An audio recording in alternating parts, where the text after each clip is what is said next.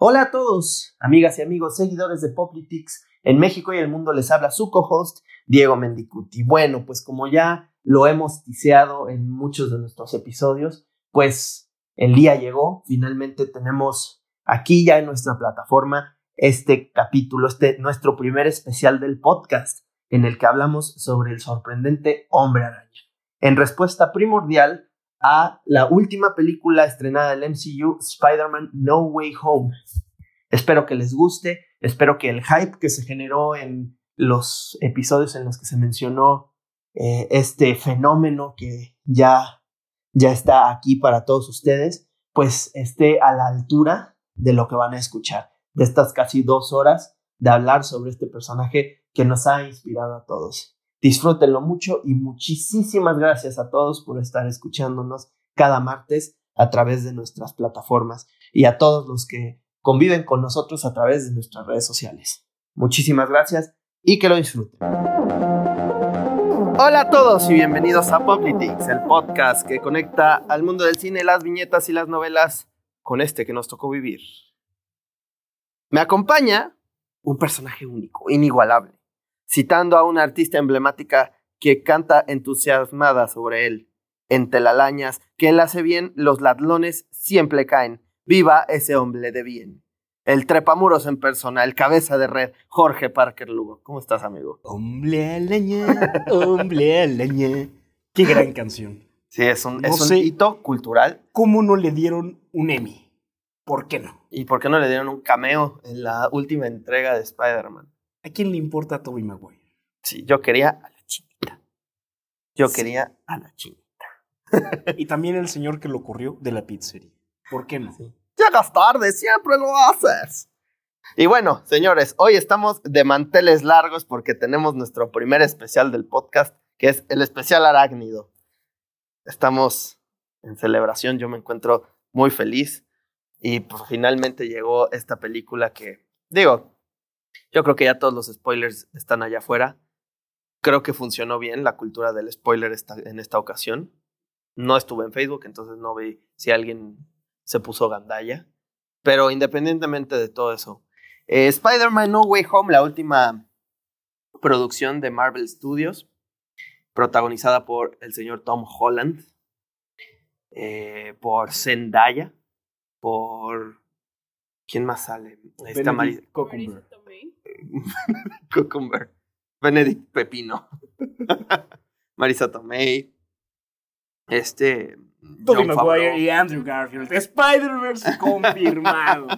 Vámonos de lleno, Diego. Es correcto. Entonces, ya fuimos a verla más de una vez. Majo nos acompañó a verla, lo cual marcó un hito porque fue la primera vez que el equipo de Publicix fue al cine juntos. ¡Yeah! Estuvo muy padre. Se sintió, ¿no? Sí, la verdad es que ya, ya, ya, ya estamos todos viendo y criticando una película que en este caso sacarle algo malo es muy complicado. Entonces, finalmente llega esta película, mi querido Jorge, una película que venimos esperando desde hace mucho, desde que vimos la escena post créditos de Far From Home, no porque fuéramos, eh, porque creyéramos o aseguráramos que iban a salir nuestros dos ídolos de la infancia, sino porque simplemente la premisa fue muy interesante. Nunca se había dado en el cine. O sea, la cuestión de que alguien revela la identidad de, del arácnido era algo que todavía, como tú dices, en el cine no lo veíamos. Y, y pues fue algo muy cautivador.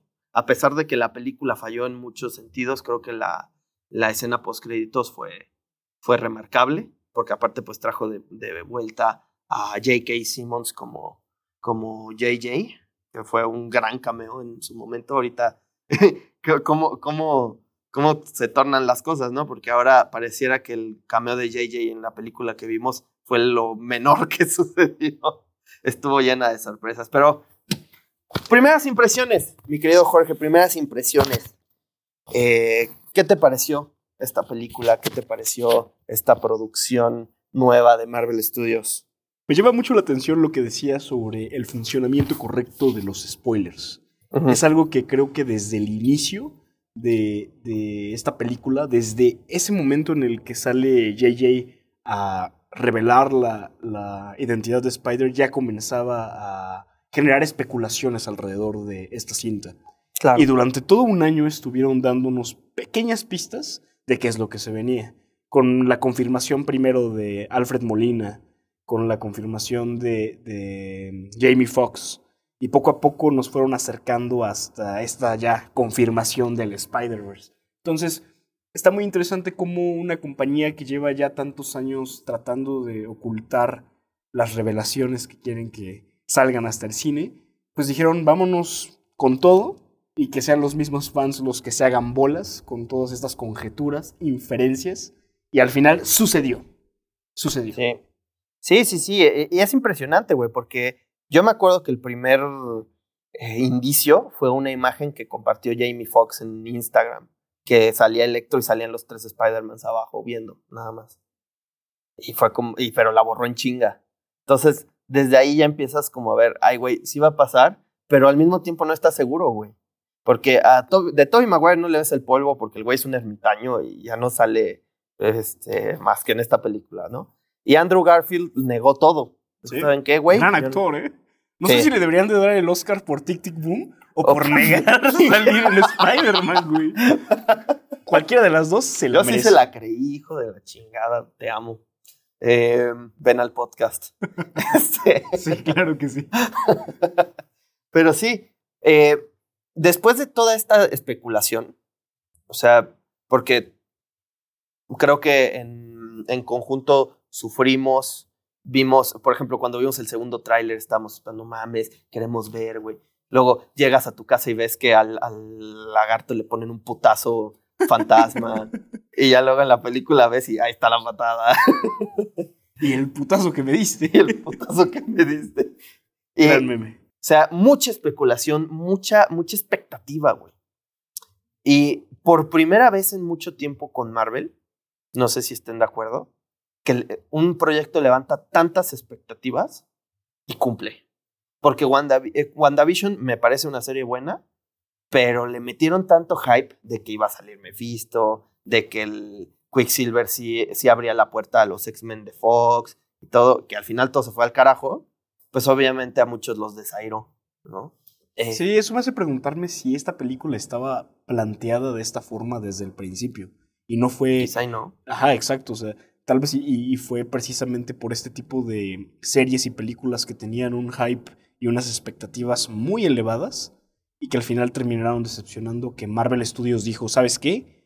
Tenemos que cumplir. Y más con algo tan anticipado como es el Spider-Verse porque de alguna forma nosotros decíamos que esto empezó desde que terminó eh, Far From Home, ¿no? E, en este, esta escena post créditos en donde revelan la identidad.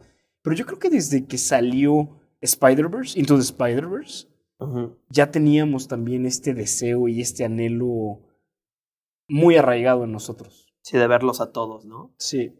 Sí, güey. La verdad es que, em, pues es una idea que se empieza a cocinar desde entonces y finalmente eclipsa en una película que te daré los honores de comenzar a abordar directamente la producción, la calidad, la experiencia que se vive en la sala de cine al ver eh, Spider-Man No Way Home.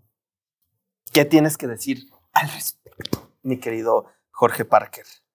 Fue surreal no solo por la película, sino porque veníamos ya de una época de confinamiento extrema y es la primera vez que me sentí de nuevo en cómo eran las cosas. Sí. O sea, e, el, ver un poquito de la vieja normalidad en esta nueva era. Y va desde el frenesí que se vivió para conseguir los boletos, que nos tocó levantarnos a las 12, 3 y 4 de la mañana para poder conseguirlos y ya estar ahí, pues en presencia y ver una fila que llegaba hasta el estacionamiento, ver una dulcería atiborrada, ver al cine vivo otra vez. Creo que eso fue algo que me causó de frenesí, ¿no? Sí, completamente. Nos tocó, nos tocaron cosplayers, nos tocaron... Eh, pues te acuerdas, amor, que estábamos eh, eh, en el Doctor Octopus, o la siguiente vez que fuimos, había un vato que que fue disfrazado con un, con un disfraz de Spider-Man bastante chingón. O sea, por lo menos de la máscara, pero el, diseño del traje estaba un poco alternativo. pero la, la máscara, no, en buen pedo. pero tenía la máscara muy chingona. Y salimos y un niño sal- lo saludó y, hola Peter Parker. Y, y un chingo de niños se le empezaron a acercar, güey. Y el vato obviamente fue el, mejor día de su vida. Si, si estás escuchando, confirma. Este, Estamos en Boulevard 720 el jueves. Pero a ver, ya que, ya que lo mencionas, Mariana, a mí sí me interesa mucho esta visión de alguien que no es completamente fanático del personaje, pero que sí lo consume, que sí lo conoce, que sí le emociona también. ¿A ti qué te pareció ver todo este teatro previo a que iniciara la obra? Uy, pues a mí me encantó. O sea, yo tengo la experiencia de que en los Piratas del Caribe, del Caribe, del Caribe, este, también mis amigos se disfrazaban y también para el Hobbit y todo eso. Entonces, la verdad fue como una regresión así de mi niñez y yo así de que, ah, vámonos a disfrazar, Diego. O sea, como convención, Corre. básicamente. la verdad sí me hubiera gustado un buen, yo quería ser Gwen Stacy. Y es que ya antes de entrar a la sala, te, te inundas de toda esta festividad que se siente. O sea, verdaderamente es un evento que se estaba esperando y creo que también le permite a la gente volver a sentirse conectada a otras personas. Sí, sí, completamente. O sea, es. Y creo, creo que eso habla mucho del personaje. Ya abordaremos un poco más de la esencia de Spider-Man en, el, en los minutos subsecuentes del, del podcast. Pero, pero sí, o sea, es, es, es una película que finalmente te, te genera esa, es- ese fanatismo. Porque encima de que había mucha especulación al respecto, digo, porque con Far From Home no pasó esto. Muchos querían ver la película por el simple hecho de ver Spider-Man. Pero el hecho de que tuvieras esa cosquillita de que, digo, para empezar ya tenías muchas garantías. Va a salir el Duende Verde con Willem Dafoe. Va a salir el Doctor Octopus con Alfred Molina. Va a salir Electro con Jamie Foxx. O sea, de que tienes eh, garantías de que va a estar muy pinches épico, las tienes, Sí. ¿no? Y entonces creo que vas ya al cine con esperando una sorpresa, porque digo yo, creo que no habíamos hablado de esto, pero el hecho de ver al Doctor Octopus y al Duende Verde interactuar, para mí fue como, Se, me, se me erizó la piel, güey. Fue como, no mames, no mames. Es impresionante, güey, porque en, en tus tiempos, eh, cuando eres niño, porque pues nos, un- uno crece con esos personajes, al menos si tienes nuestra edad, si eres más joven, pues no vas a entender. Eh, pero tú creces con estos personajes y hay veces en que hasta juegas que se encuentran y que se unen contra Spider-Man. No sé, a mí me... Pues de hecho en los videojuegos pasaba, ¿no? Me acuerdo que en el videojuego 3 de Spider-Man aparecían todos los personajes. Tanto Sí. Alfred Molina como Doctor Octopus, como el buen William Defoe, como el Duende Verde. Y ya desde ese entonces tenías este deseo por verlos interactuar, como bien dices. Entonces, ya antes de saber que había un Spider-Verse confirmado, teníamos este deseo de, de- Este deseo y esta confirmación de ver a los villanos en una misma escena. Sí, claro. No, y, y finalmente, el- al ver eso, al verlos a todos juntos, eh, interactuando, te digo, eh, me mama cómo es este, esta cuestión de que pues ni Strange ni el, el Spider-Man de Tom Holland los conocen. Entonces como que les empiezan a preguntar cosas que tú ya sabes y todavía más épico y dices, no mames, güey. ¿Y y quién es ese pendejo? No, es Norman Osborn. ¿Quién es Norman Osborn? No, pues era un científico militar que se volvió loco. Pero incluso antes de las preguntas, cuando están en la escena del puente y llega Alfred Molina a hablar sobre su máquina y que dice el, El poder del sol en la palma No de mi mano, mames. ya desde ahí dices, ay güey, este cabrón sí es el Doctor Octopus. Sí. Porque mucho antes de que se estrenara la película también había especulaciones de que estos pudieran ser variantes de su propio universo. Que efectivamente hubiera tres Tom Hollands y que No, no, Eh. no, no se las voy a perdonar en la perra vida. y que fueran ellos a los que conocía, ¿no? Pero que, que Alfred Molina agarrara y dijera estas frases o la de tú no eres Peter Parker, ya te iba dejando saber que no eran tres Tom Hollands. ¿Conoces a Spider a, a- a Peter Parker? Sí. ¿Y es él? No. Y, y en la premier la gente sí gritaba con ese tipo de cosas. Ya ahorita que fuimos eh, con Majo, Yo nada más he hecho un ¡uh! cuando apareció al creo, creo que fuiste el único que gritó, como, güey. "Chinguen a su madre hubiera acompañado. Pero en el estreno estás de acuerdo que con cualquier cosita de esas la gente era como... ¡Ah! No, cuando salió Matt Murdock, puta, se Sí. volvieron locos. Sí, sí, sí. Y eso que eso era algo más, eh, más probable.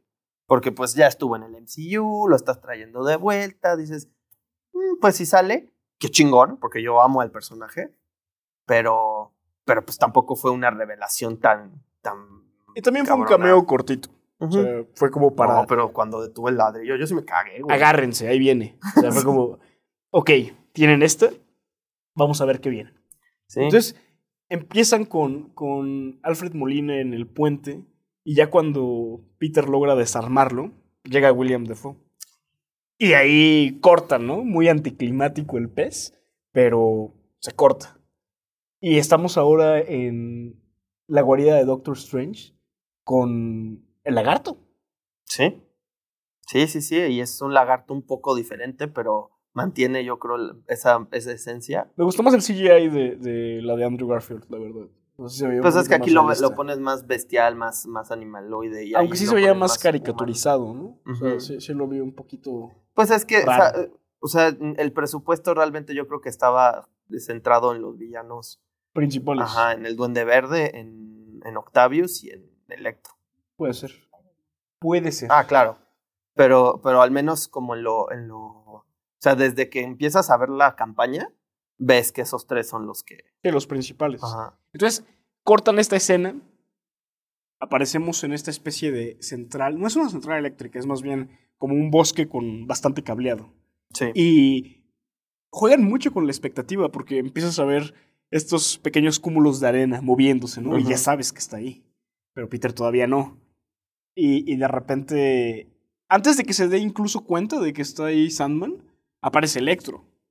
Y Electro es el Electro azul, el que conocíamos de Andrew Garfield, porque muchos decían también que podía ser variante relacionado a su nueva apariencia. Al colón. Y afortunadamente lograron justificar de forma muy decente el por qué tenía esta retransformación.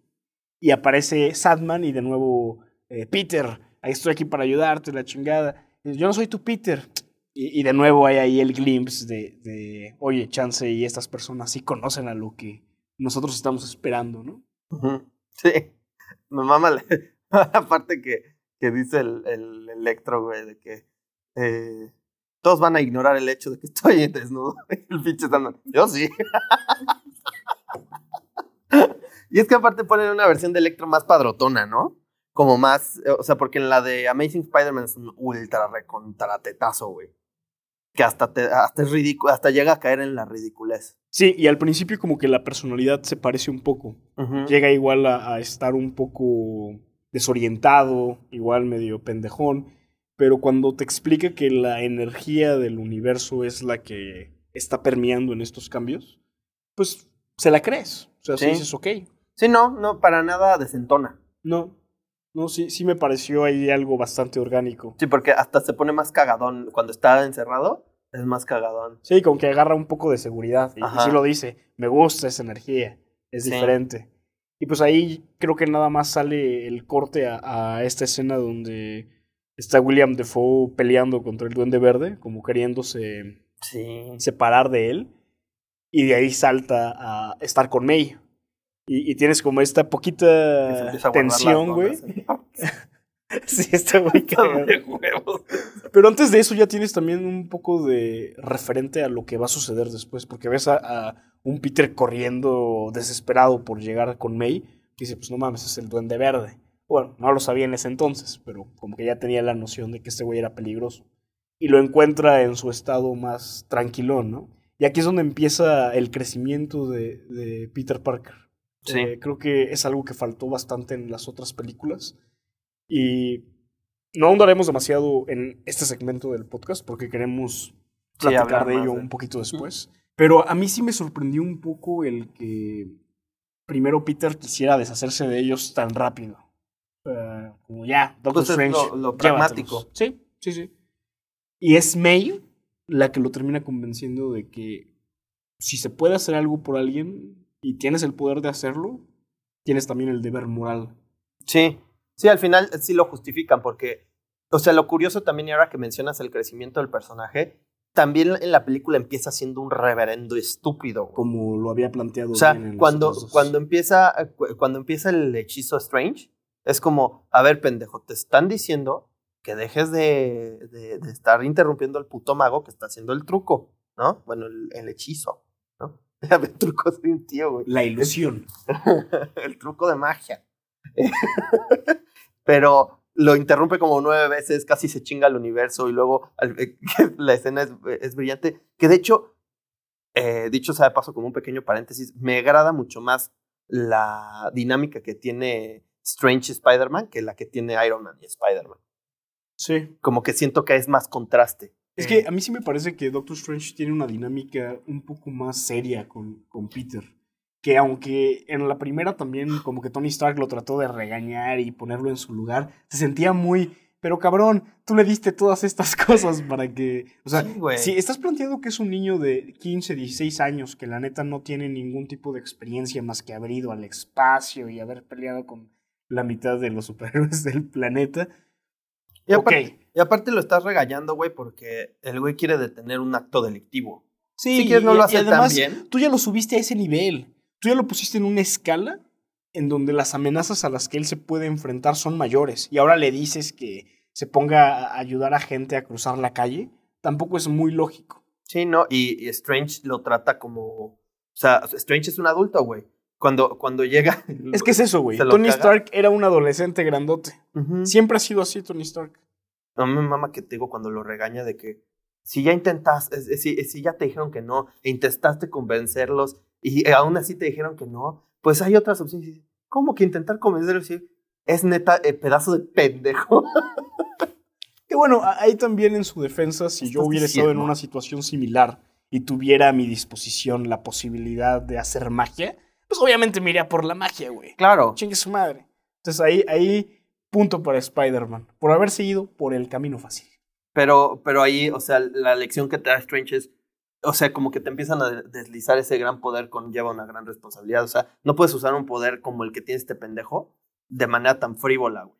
Puede ser, pero ahí también se podría adjudicar el error a Strange, güey, por no haber indagado un poquito más en lo que había hecho. Él es el adulto al final. Sí. Y también estamos hablando de un ser que, si bien ya no es el hechicero supremo, al menos tiene el conocimiento de uno. sí, eso sí. Digo, sabemos que esa es una cuestión de guion. Pero si vamos a atacar a Spider-Man por los baches en el guion, pues también a los otros personajes. Sí, claro. Pero te digo, o sea, esta, me, me, gusta esta interacción entre los personajes por eso mismo, porque no, no está tan involucrado Strange con él. Pues al final te da la, la ilusión de un mentor, pero un mentor más rígido, güey. Y al final es el mismo Peter Parker, como tú decías, gracias a May, el que lo desafía y el que tiene que dar ese paso de madurez, de desafiar al grande. Es como, como Iron Man le dice, a ver, dame tu traje. No, pendejo, tú me lo diste y yo soy Spider-Man y te chingas, cabrón. Digo que él operaba el traje, entonces hubiera sido muy pendejo que lo hiciera, pero nunca desafía a Tony Stark. No, siempre está al ras de lo que tiene que decir. Y sí, efectivamente aquí vemos ya un poco más de iniciativa, que eso no le da madurez, porque al final vemos que también cae en errores que le cuestan la vida a su tía. O sea, me parece un poco duro el cómo hay muchos que lo están señalando como el culpable directo de la muerte cuando no es así. Porque la tía también está muy involucrada en eso. Y también le pudo haber dicho, oye, vamos a tomar ciertas precauciones, como empezar a curar uno por uno en lugar de llevarte a todo el gang a, la casa. Que todo valió la pena para verlos pasar en la cámara de vigilancia, güey. Esa escena me recordó mucho al meme en donde tienen todos como cara de, de que están bien idos. me recordó mucho por alguna razón a ese meme. Pero bueno, yo creo que aquí también es válido mencionar el que en las entregas anteriores de, de Tom Holland se veía tan estúpido también en consonancia con la estupidez de los demás personajes. O sea, no es solo el que Tom Holland sea un Spider-Man estúpido, o que haya sido un Spider-Man estúpido hasta ese entonces, sino que todos a su alrededor eran estúpidos. sí, completamente. No había un ser maduro, no había un adulto que fungiera como, como un modelo a seguir para, para Peter Parker. Que en realidad nunca se ha necesitado ese modelo a seguir. En todas las películas anteriores, en todos los cómics, en todas las series, se había visto una autonomía y un desarrollo intrínseco al personaje. Y ahora eh, con estas entregas de, de Holland se veía pues un Spider-Man mucho más ansioso por pertenecer a un grupo que ya está muy establecido en el universo. Y en relación a esta ansiedad se cometen muchos errores, no solo de, de Peter Parker, sino de parte de los otros personajes. Que no mames, o sea, yo sé que eh, Nick Fury no era Nick Fury, sino un scroll. Ah. Pero pues pinche scroll estúpido, güey. Sí, demasiado. Y, y, y ah, no sé, o sea, no le quiero tirar tanto hate a, Tom Holland porque yo sé que es una cuestión de guion. Totalmente. Pero la neta es que también pudo haber tenido un poco más de, de injerencia en decirle, ¿sabes qué? Ok, me puedes pegar una vez en contra de la campana esta en Venecia, pero ya dos, no me chingues. O sea, ¿quieres que parezca un payaso? Y que sí, al final terminó pareciendo eso, un payaso. Entonces, en contraste a todos estos desaciertos que hubo en las películas pasadas, aquí ves que verdaderamente está viendo consecuencias. Y las está viviendo. O sea, ya no es nada más, ay, sí, me quito la máscara lo pendejo porque este güey me dijo que ya todos me conocían, entonces chingón. Sí, no, o sea, es un. Eh, pues es una. asumir este. Este rol de superhéroe real, güey. Ya no te lo ponen como algo infantil. O sea, para mí, Homecoming y Far From Home son películas infantiles, güey. O sea, es un güey que sí, o sea, tiene estos actos de heroísmo y sí, le pegan y todo, pero realmente no sufre, güey. No hay un, y como tú dices, no hay una consecuencia real. O sea, le diste unos lentes a un cabrón que pudo haber destruido el mundo y lo único que hace es este, medio destruir partes de Londres, güey, y lo detienes en chinga por tu sentido arácnido. Ay, sí, me voy a meter a la ilusión y ahora voy a ver, ya, eh, voy, a parar los, los, este, los drones. Como, güey, no te costó nada tu error. Lo único que te costó, lo que sí te costó fue que revelaran tu identidad. Sí, pero eso se ve algo ya como post. O sea, finalmente es una escena post créditos y no se siente tan parte de la misma película, sino que apenas en esta. Es que es eso, güey. Empieza la película ya mostrándote las consecuencias de sus acciones pasadas. Hasta ahora en todas las anteriores no se había notado eso, hasta la escena post créditos de la 2. Y esta nueva comienza precisamente bajo esa premisa de que si actúas de forma estúpida, si no analizas bien los pasos que vas a dar, vas a tener consecuencias que te pueden llevar a situaciones tan horribles como las que le tocó vivir. Porque parece que todo lo que no sufrió en las primeras dos, se lo metieron ahorita de lleno. Fue como, a ver, todos los putazos que no te habían dado, órale, güey, aguántalos. Y ese es otro punto que me gustaría tocar una vez que terminemos como las primeras impresiones de la película. Entonces, pues vámonos ya a lo, a lo bueno, ¿no? A lo sustancioso de, esta película. Sí. Eh, pues, para empezar, creo que ya se, empezó a, pues, a ver desde la superficie de esta nueva madurez adquirida, ¿no? O sea, al momento en el que Norman Osborn se vuelve, se vuelve loco de nueva cuenta y que, mm, dicho sea de paso, que putiza le mete, no, o sea, es como. Ah, yo hasta me acordé de la primera de Spider-Man que están en la casa esa abandonada. Qué putiza le mete. O sea, y te das cuenta que es realmente un personaje muy poderoso, pero aparte de ser poderoso, es. Tú decías en un. En, creo que fue en el, en el episodio de Batman, que hay muchas personas que. Ah, no, fue, fue en, el de, en el de Carnage, que hay muchos que critican al villano malo malote. Y tú dijiste, yo creo que el problema no es que se hagan esos villanos, sino que aprendas a ser un, villano malo malote. Y el Duende Verde es un villano malo malote. O sea, sí tiene a Norman Osborn, que es un güey que pues es como medio más... Eh, ¿Qué hice? Pero el Duende Verde, el Duende Verde, es un malo malote. Y es brillante, güey. Porque es un hijo de perra y no, no perdona a nadie. Y te quiere demostrar un punto, pero es un punto de megalomanía. Es decir, somos dioses porque tenemos estas habilidades y podemos conquistar al mundo. Básicamente es, o sea, es un, un objetivo muy chapado a la antigua de los cómics, pero es un objetivo que sigue siendo muy appealing y pues por eso, o sea, el momento en el que le echa la bomba a, May es como, ay cabrón. Yo desde que le estaba dando la putiza en el hotel y que va bajando, bueno, no es un hotel, es los departamentos de... De Happy. De Happy. Y que se va rompiendo el suelo y va cayendo piso tras piso tras piso y en el momento en el que Peter por fin le da la vuelta y le empieza a dar también una madriza. Y el duende, en lugar de sufrir la madriza, se empieza a reír, güey. Sí, te da miedo porque dices, güey, no le afecta. ¿No? No, de hecho parece que lo estás disfrutando. Como que está un poco desasociado del cuerpo de, de Norman Osborn. Nada más lo utiliza como un avatar para. Y hasta lo insulta, este pendejo. sí. como para hacer el punto que, que bien decías. No, y matan, matan a May o sea, en el que ya ves que ya, ya se está muriendo. que digo, que aparte de que este güey da un, un, un buen diálogo así, de- de- diciendo que las obras buenas tienen consecuencias. Sí, eso me pareció sumamente arcóntico. No, muy cabrón, muy cabrón. Y el güey se va y explota todas las patrullas. Y en ese momento en el que la tía se te está muriendo, que de entrada pues ni, ni siquiera es un personaje tan entrañable, la tía May. Yo creo sea, que en esta, en en esta, en edición esta- sí lo hicieron, ¿eh? O sea, sé que en las anteriores pues, te daba un poquito más de... Pero la tarea fue, fue, fue que le adquirieras un poco más de cariño para que a la hora de que muriera fuera como... ¡Ay! Sí, porque yo sí lo sentí muy presente en toda esta vida de arácnido de Peter Parker. O sea, desde la segunda película ya te lo manejaban como que era, era alguien que además lo exhortaba a ser un héroe. O sea, ella agarró y le metió el traje en las maletas para su viaje. Ella agarró y fue quien le dijo toda esta este monólogo de hacer lo correcto con, con William Defoe. Y yo creo que eso fue lo que a Peter le hizo sentido cuando Doctor Strange ya iba a, a regresarlos a su universo y Peter ve en los ojos de todas estas personas que merecen una segunda oportunidad. Que si verdaderamente lo merecían o no, pues ya es una cuestión muy debatible. Pero, él Pero- no estaba ahí para decidirlo. ¿no? Eh, el hombre araña como personaje siempre ha sido alguien así. O sea, es alguien que ve lo bueno detrás de algo que aparenta ser malo. O sea, cree mucho en estas segundas oportunidades.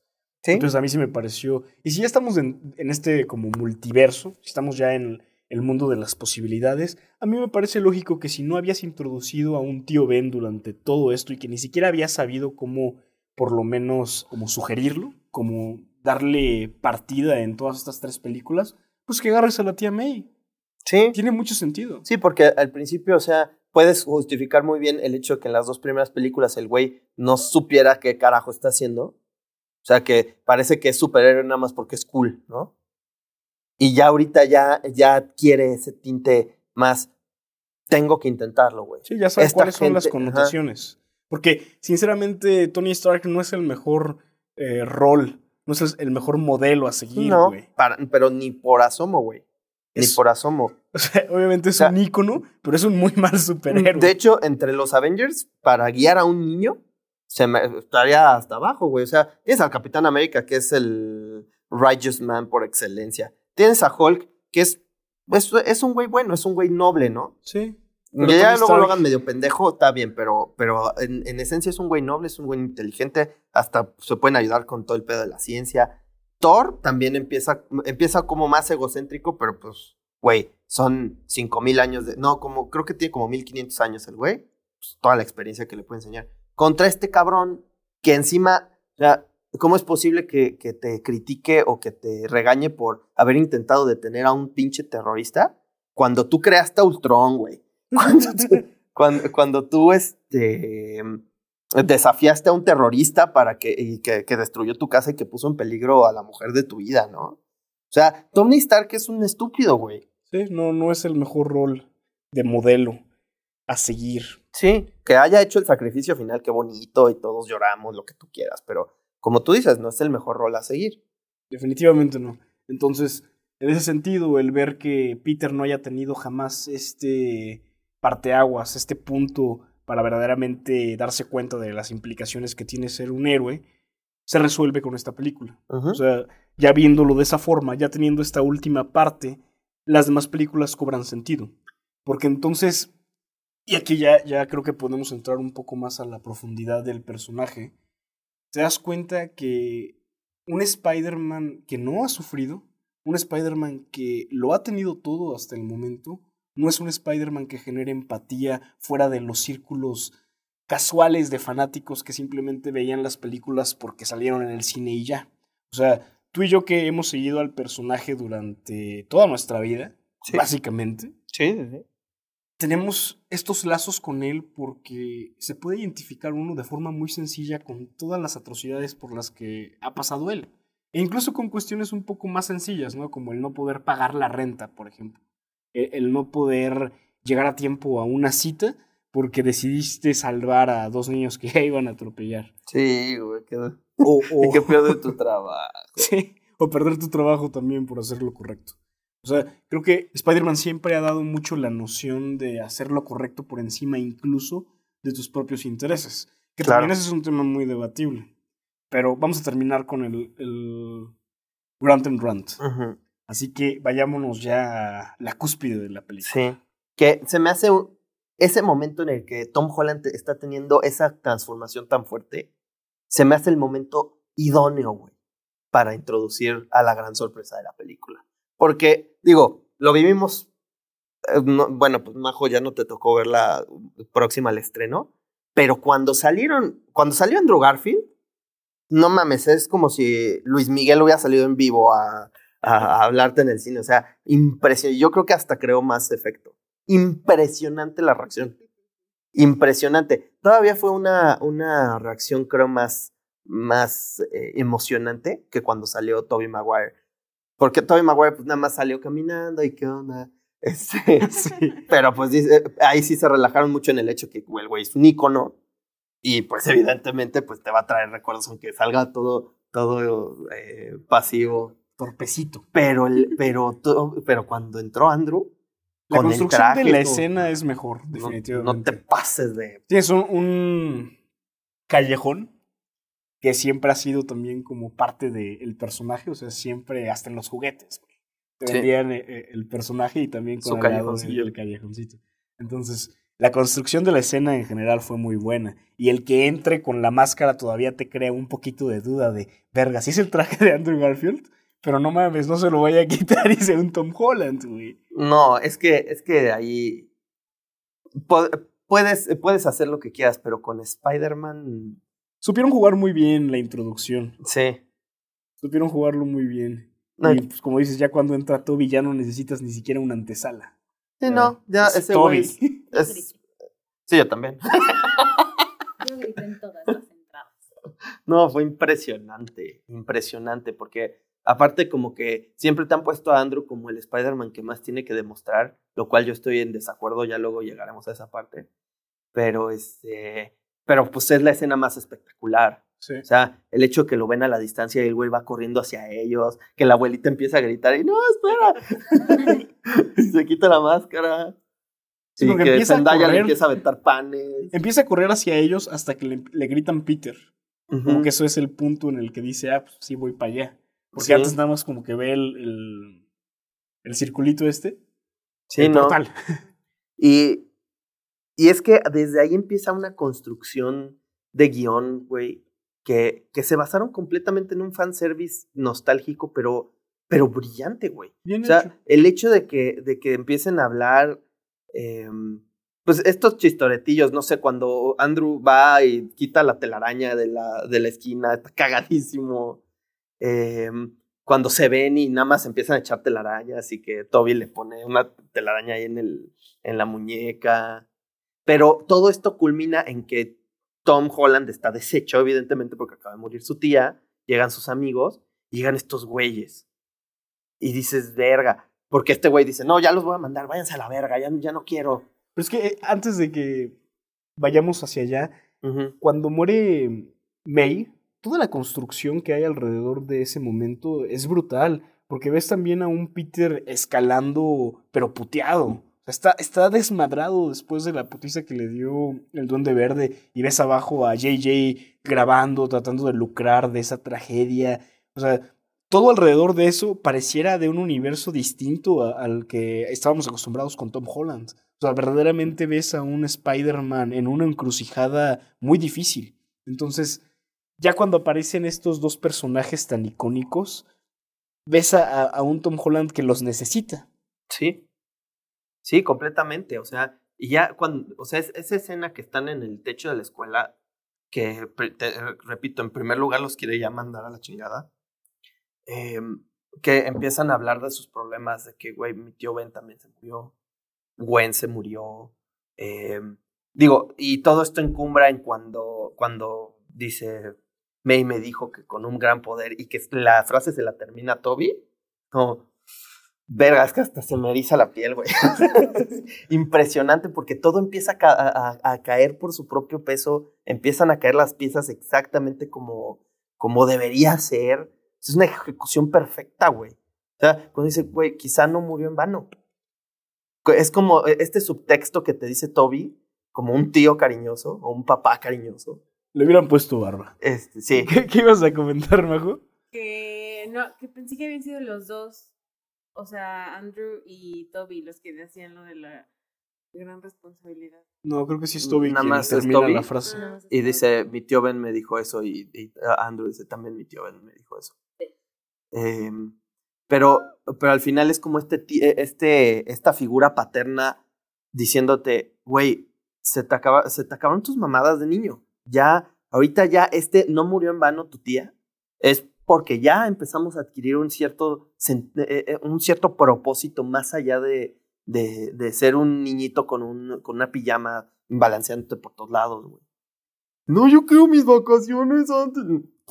Huevos, güey. Tu Sí. responsabilidad es esta. Está ¿no? muy relacionado a lo que dices. O sea, también tenemos que entender que los dos Spider-Mans anteriores se dieron en un universo en donde ellos eran los héroes principales, eran los protagónicos. No había nadie más. Bien lo dijeron en la escena en donde Peter les dice que pertenecía a los Vengadores y Toby le dice, ah, chingón. ¿Y Es esos quiénes son, güey? ¿Quiénes chingados son los, los. Vengadores? sí, cierto. Y, y ahí te das cuenta también que quizá y, y hemos sido un poco injustos con el Spider-Man de Tom Holland porque él está en un mundo de héroes. Y siendo un niño de 14, 15 años, pues evidentemente quieres formar parte del grupo, sobre todo después de que llega Tony Stark y te da un trajecito. O sea, es chocante para algunos, pero ya con esta tercera entrega, todo embona. O sea, es, es un niño en un mundo de superhéroes que pasa a tener poderes también, quiere formar parte, se da cuenta de que no es tan sencillo, se quiere alejar de ello, no lo dejan, termina cometiendo las pendejadas que comete y hasta esta tercera película todo eso embona finalmente en un desarrollo de personaje, que es lo que siempre habíamos reclamado del personaje. Siento que esa transición no, no acaba de cuajar, al menos en el lenguaje narrativo de la, de la saga previa, güey. O sea, porque ahorita me lo planteaste de huevos. O sea, este güey que empieza bien ilusionado, pero que al final como que dice, no, ya no quiero. O sea, hay, hay mejores maneras de decírtelo. Y es que el, algo que entendió muy bien No Way Home es que los personajes secundarios de... Sí, son muy de- importantes. y, y en esta saga en particular son extremadamente malos. Malos, eh, mediocres. O sea, la escritura detrás de ellos es, es terrible, güey. Sobre todo de Flash Thompson. Yo creo que ahí hay algo raro porque definitivamente está ahí por inclusión, pero vemos, por ejemplo, con Zendaya que funciona. O sea, quizá ahí al inicio tampoco nos cuajaba tanto, pero en esta última película a mí me cayó muy bien MJ. Sí, O sea, funciona. Termina siendo alguien entrañable.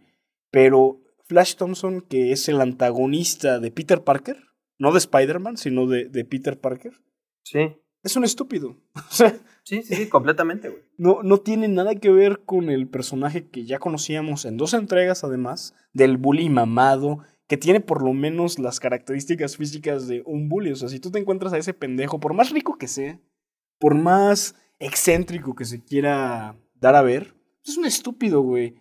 Es un ¿no? estúpido que, que de tres putazos lo, lo sientas y ya. Sí, cállate, güey. De, de un zape, güey. Cállate. Pues, güey, hasta en el camión ese de, de Far From Home, Que cuando Peter le agarra y le da un putazo y ya. O sea, ni siquiera fue un putazo bien dado. Sí, no.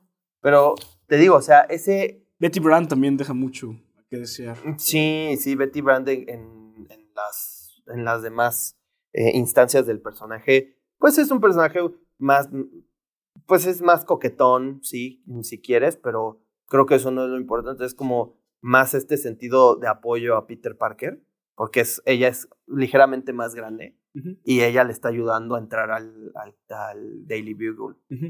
Al clarín. al Clarín. Y bueno, de Ned no tengo mucha queja. No, no, realmente. tampoco. es un personaje muy bien. carismático.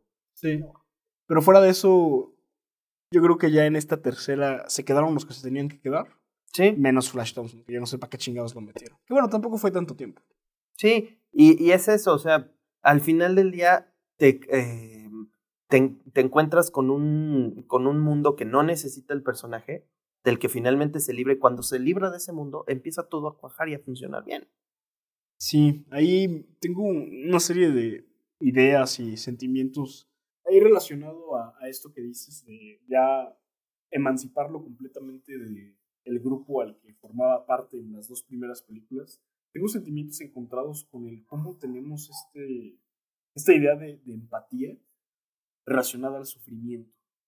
O sea, con las primeras dos entregas de Spider-Man, y me refiero a las sagas, a las películas, tienes Spider-Mans que sufren muchísimo. O sea, de entrada con Tobey Maguire, pues muere el tío, vive de forma miserable, tiene que trabajar en un lugar en donde se encarga de difamarse a sí mismo. Sí. Sus relaciones amorosas son bastante malas. Y amistosas también. Sí, pues su amigo lo quiere matar. Se le muere el mejor amigo justo cuando se redime, después de que lo dejó todo deforme con una bomba. Y del lado de, Andrew Garfield, pues también es pura pinche tragedia. Sí, él, se le muere el tío, el, suegro. La, la, la novia. El amor de su vida, güey. en ese caso, yo creo que Andrew es el que más ha sufrido de los tres.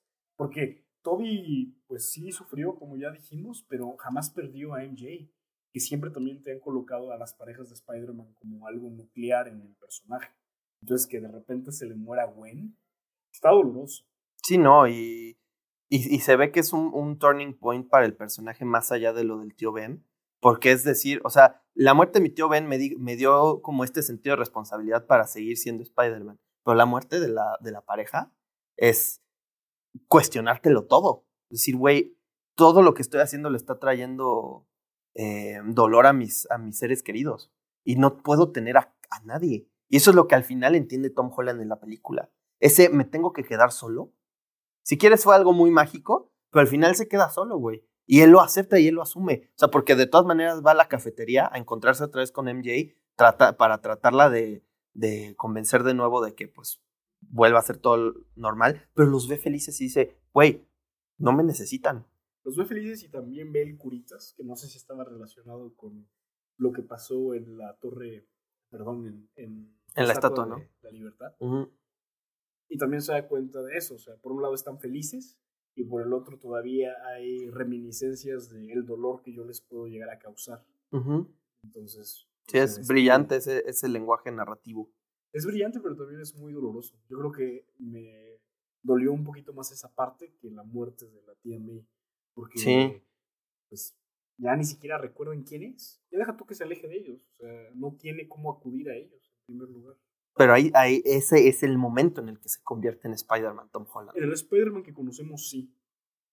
Y, y, ya hablando de esa transformación que tiene Tom Holland, me gustaría ahondar un poco más en esto que, que, hablábamos de la empatía y cómo la empatía solo se siente a través del dolor. Es algo magnífico. No, no, no que sintamos de esa forma, sino el explorarlo. Porque tenemos a un Spider-Man que en sus primeras dos películas no nos caía bien porque lo tenía todo. Entonces es difícil sentirte identificado con alguien a quien nunca le ha pasado nada. Y ahora que tiene todo este sufrimiento, pues dices, ay, güey, sí me cae bien. Pero entonces estamos hablando de una relación de dolor.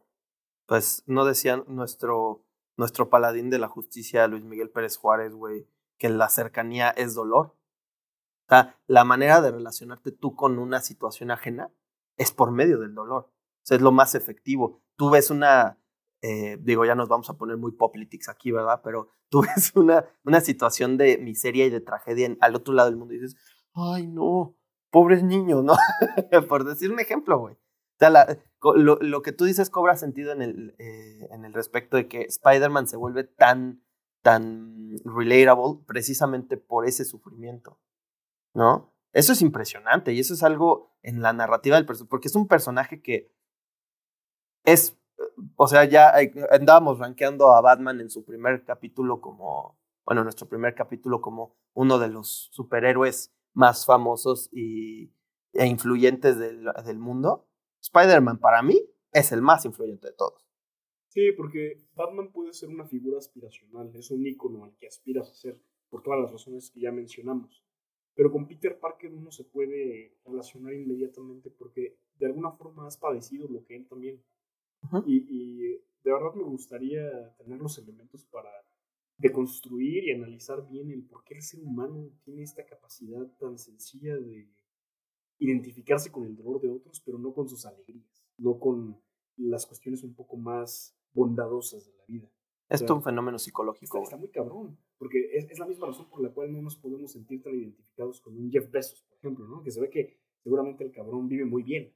O sea, el hijo de perra se lo pasa explotando a, Bienvenido, a la Jeff. mitad del mundo, pero pues sale sonriendo, ¿no? En las alfombras a las que va con eh, el Leonardo DiCaprio y se ve que anda poca madre. No, y seguro duerme con una sonrisa en el rostro el hijo de su recontraputa Sí, madre. que chingue su madre. Pero, pero ahí va, güey. O sea, no, no es tan fácil relacionarte con alguien a la- al que siempre le va bien.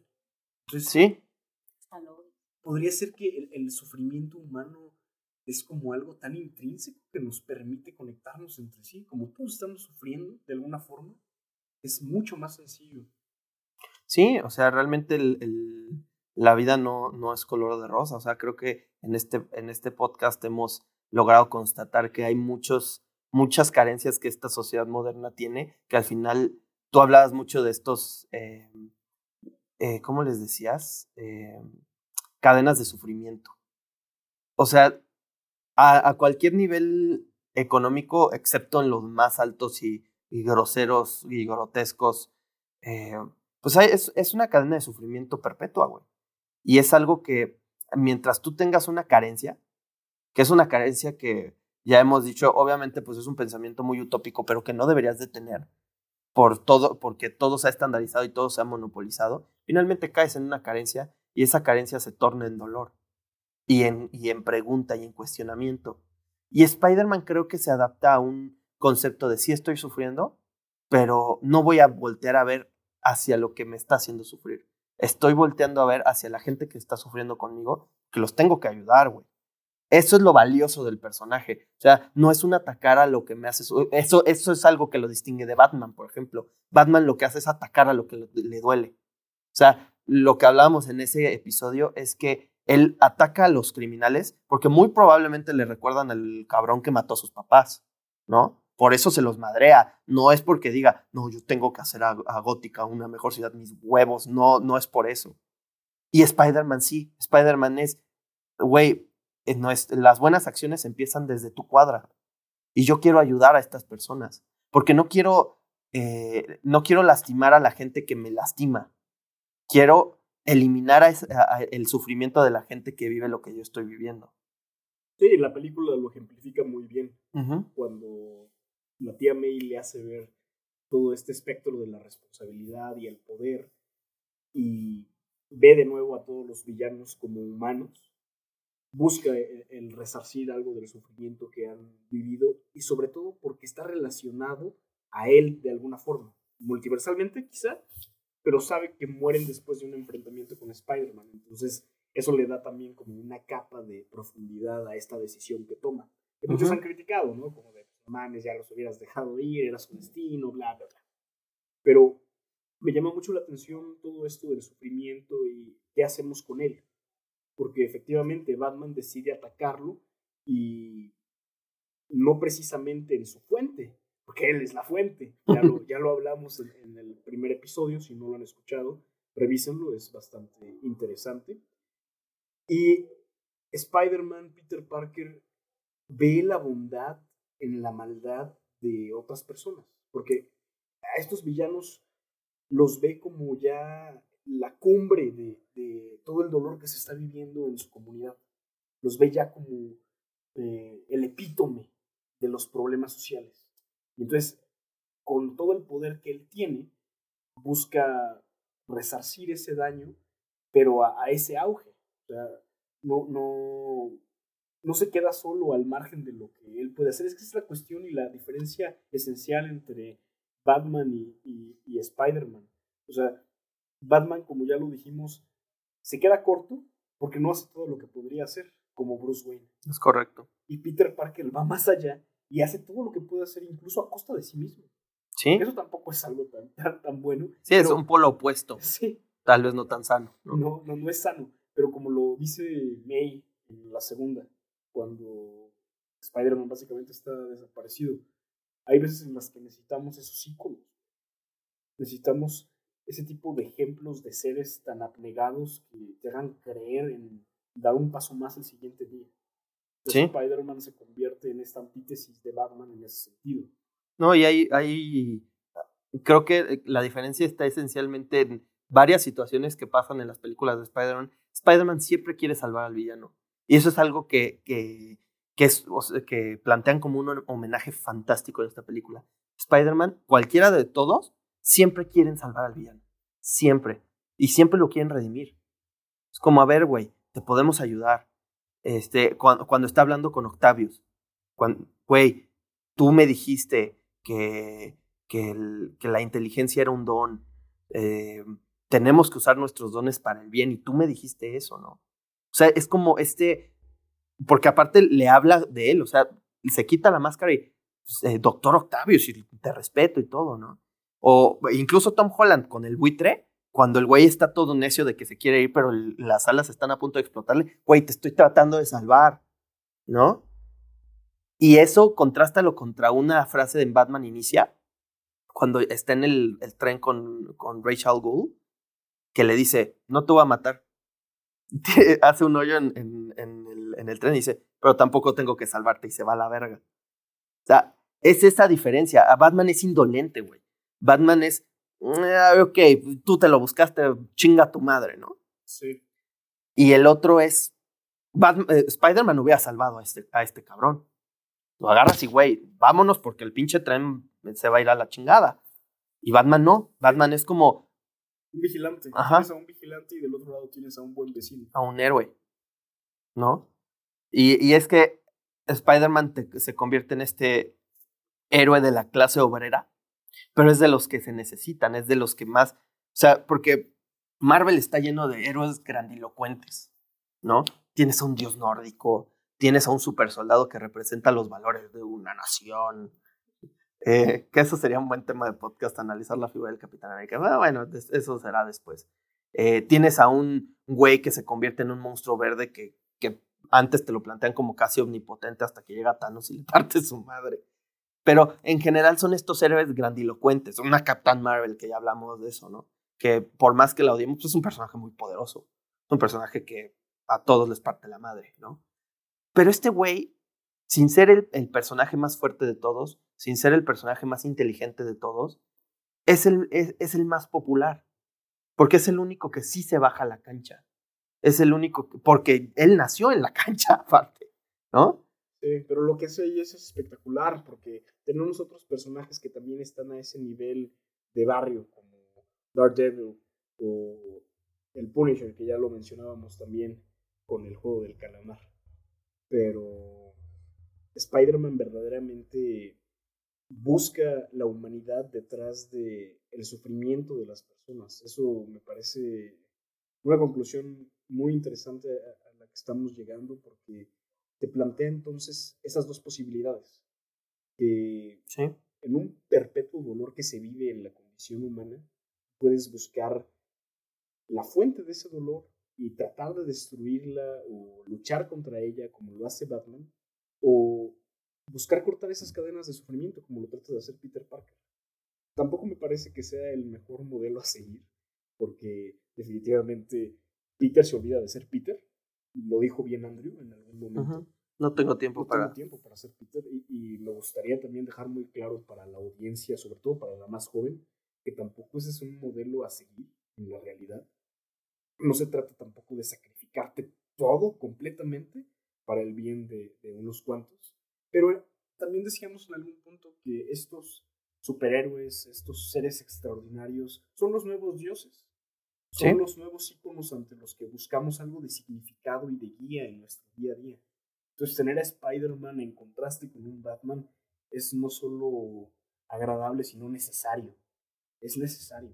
Sí, porque, por ejemplo, en cuestión de bondad, podrías poner un Superman, ¿no? Pero Superman es un personaje muy plano. Es, un personaje, ajá, e, es como, es el típico que baja el gatito del, del, del árbol. Es un güey que puede, lo puede todo, o sea, hasta te da hueva. Y Spider-Man tiene este factor humano que sí tiene sus poderes y es bien chingón y todo, pero de un balazo lo matas, güey. Él es vulnerable, ¿no? Y te lo manifiestan vulnerable. O sea, la primera película que le desmadran todo el traje, ¿no? Eh, en todas acaba todo puteado, o sea, no, no hay ninguna película en donde lo veas que salga con el traje Ay, me la pelaron todos. Siempre acaba roto, siempre acaba, este, le acaban partiendo la madre, siempre acaba lamentando esas peleas. O sea, cuando se muere, eh, cuando pelea contra el Duende Verde en la primera, se murió. ¿Y qué crees? Es el papá de tu mejor amigo. Chingate esa. Y va a entregar el cuerpo. Que es algo que yo no hubiera hecho. Dices, güey, que se quede empalado a él. Y dices, puta madre, él se lo buscó, ¿no? Pero no, bien respetuoso y bien caballero mi Toby, llega, este, desempala a este cabrón, lo, lo, le pone sus benditas y lo lleva a y a costa de que, de que el hijo los vea, güey. Sí, pero además de que lo, lo, limpia, lo cura, lo lleva, le quita el traje, güey. Lo redime incluso en la muerte. Porque como bien dices, lo pudo haber dejado ahí. Pudo haber dejado que llegara JJ a tomar fotos y que se volviera un escándalo mediático. Pero incluso en eso fue muy atento. Entonces, ¿qué es eso? Es un ser sumamente abnegado. Me atrevería a decir que es el Jesús de los superhéroes. Totalmente. O sea, en, en cuestión de, de, la, de la bondad y del, de lo que irradia, si estamos comparando la, la mitología, ahora sí que el, que el universo de las deidades. De la judío-cristiana, el multiverso. No, no, el multiverso de todas las deidades, güey. Y pones a un.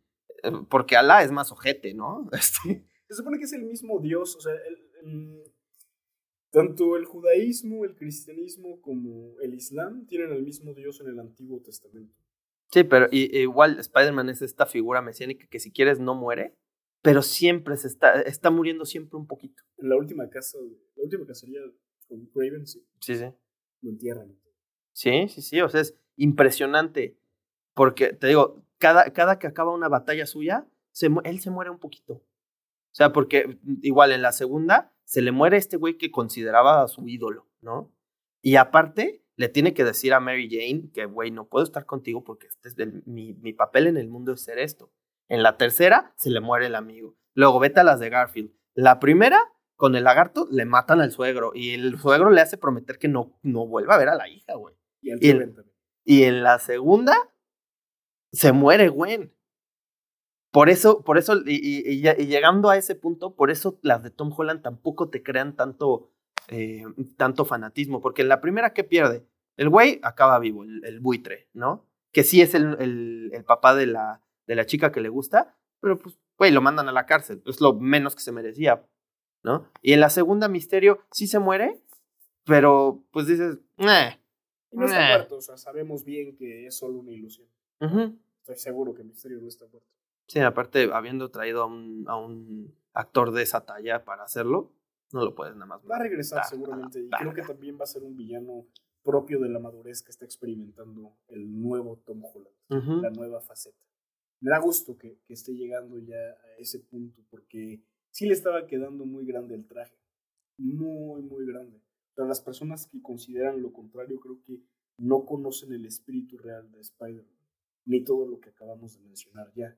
O sea, Tom Holland antes de esta, de esta película no le llegaba a las medias de a Tobey Maguire ni a Andrew Garfield. No, en cuestión de. Y, e insisto, esto sí quiero hacer el disclaimer completo.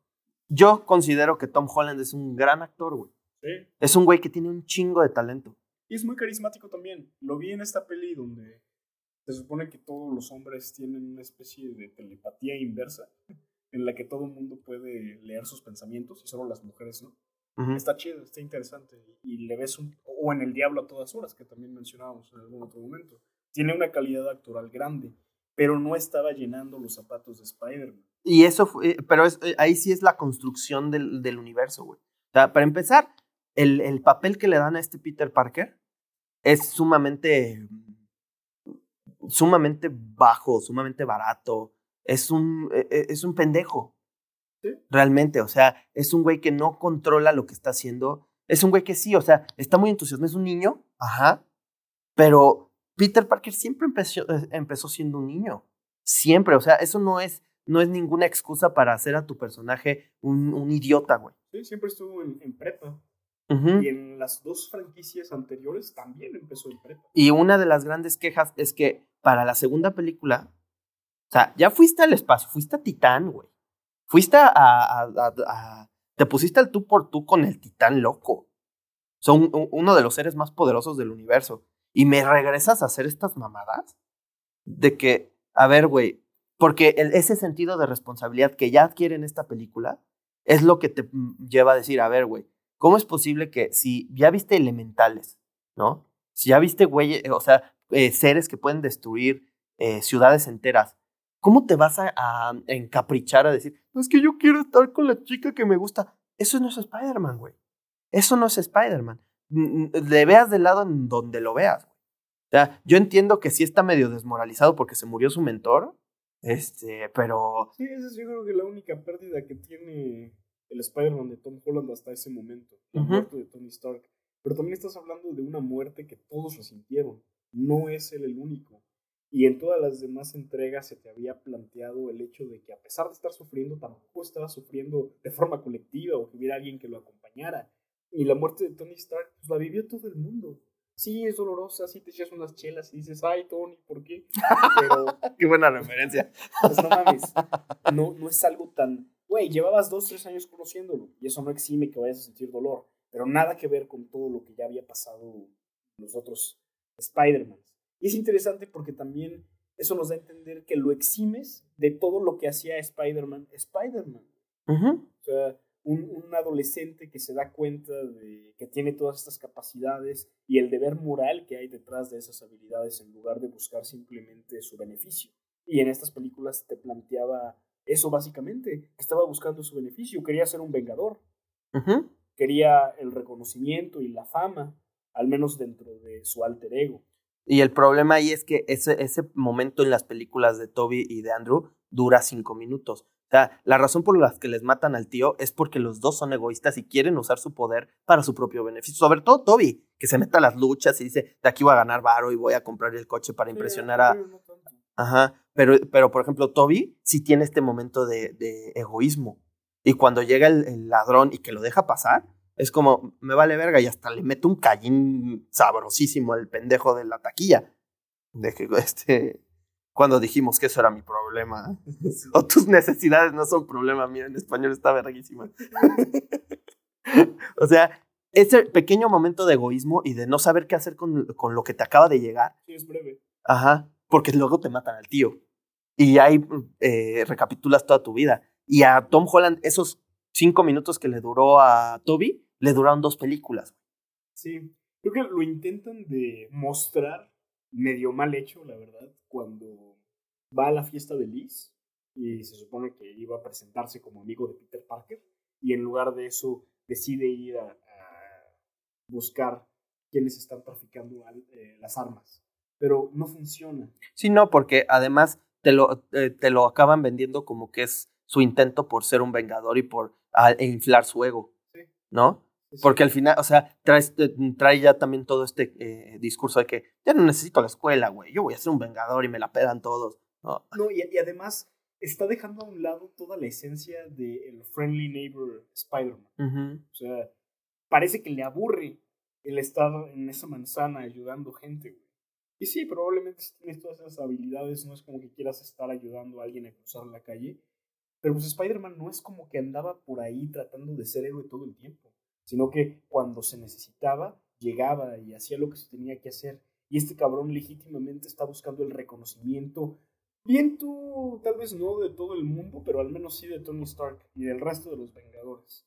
O sea, está queriendo comprobarse, ratificarse frente a alguien más y ese no es Spider-Man. A Spider-Man le vale madres eso. Es más, ni siquiera le interesa e- esa fama. Yo creo que la única vez que se ve eso en, en las de Sam Raimi es en la tercera, en donde le hacen como el Spider-Man Day. Y Sí, pues ese güey dice, pues bueno, voy, ¿no? Caigo ahí un rato, hago mi aparición y ya, pero no es que lo esté buscando. Y Tom Holland activamente lo está haciendo. sí, aparte, te, te están, te- te están reconociendo tu labor, dices, güey, pues qué chido, ¿no? Sí, ¿no? Y después de Digo, no tuviste por qué haber besado a Gwen Stacy. qué pendejo, güey. Qué pendejo. Si es de tirarse la soga al cuello, güey. O sea, agarra el pedo de que ahí está tu no. Bueno, ok. Este, Pero sí, o sea, es ese, eh, ese mm, querer aparentar igual, el decir, güey, es que yo ya soy parte de, estos, de los Vengadores, pero al mismo, al mismo tiempo estoy inseguro por mis poderes. O sea, por eso me gusta, eh, por eso regreso a esa dinámica que tiene Strange con él, que Strange sí le dice, tú eres un, eres un mocoso, cabrón. O sea, Sí, si quieres, Strange la caga también. Pero esa, esa línea que, que, que le dice que es eh, después de haber salvado el universo contigo y todo, eh, pues siempre se me olvida que sigue siendo un niño. Y sigue siendo un niño hasta que se le muere la tía, güey. Cuando se le muere la tía, se vuelve un hombre. Sí. Un hombre araña, que diría Soul. Saludos, Soul. Este, Es pero trágico ese final. Eh, fuera de la muerte de la tía May, ya no tener a nadie con quien poder resguardarte un algo, está cabrón. Y, Sí. y también el duende se lo dice en algún punto, ¿no? Estás buscando tener todo.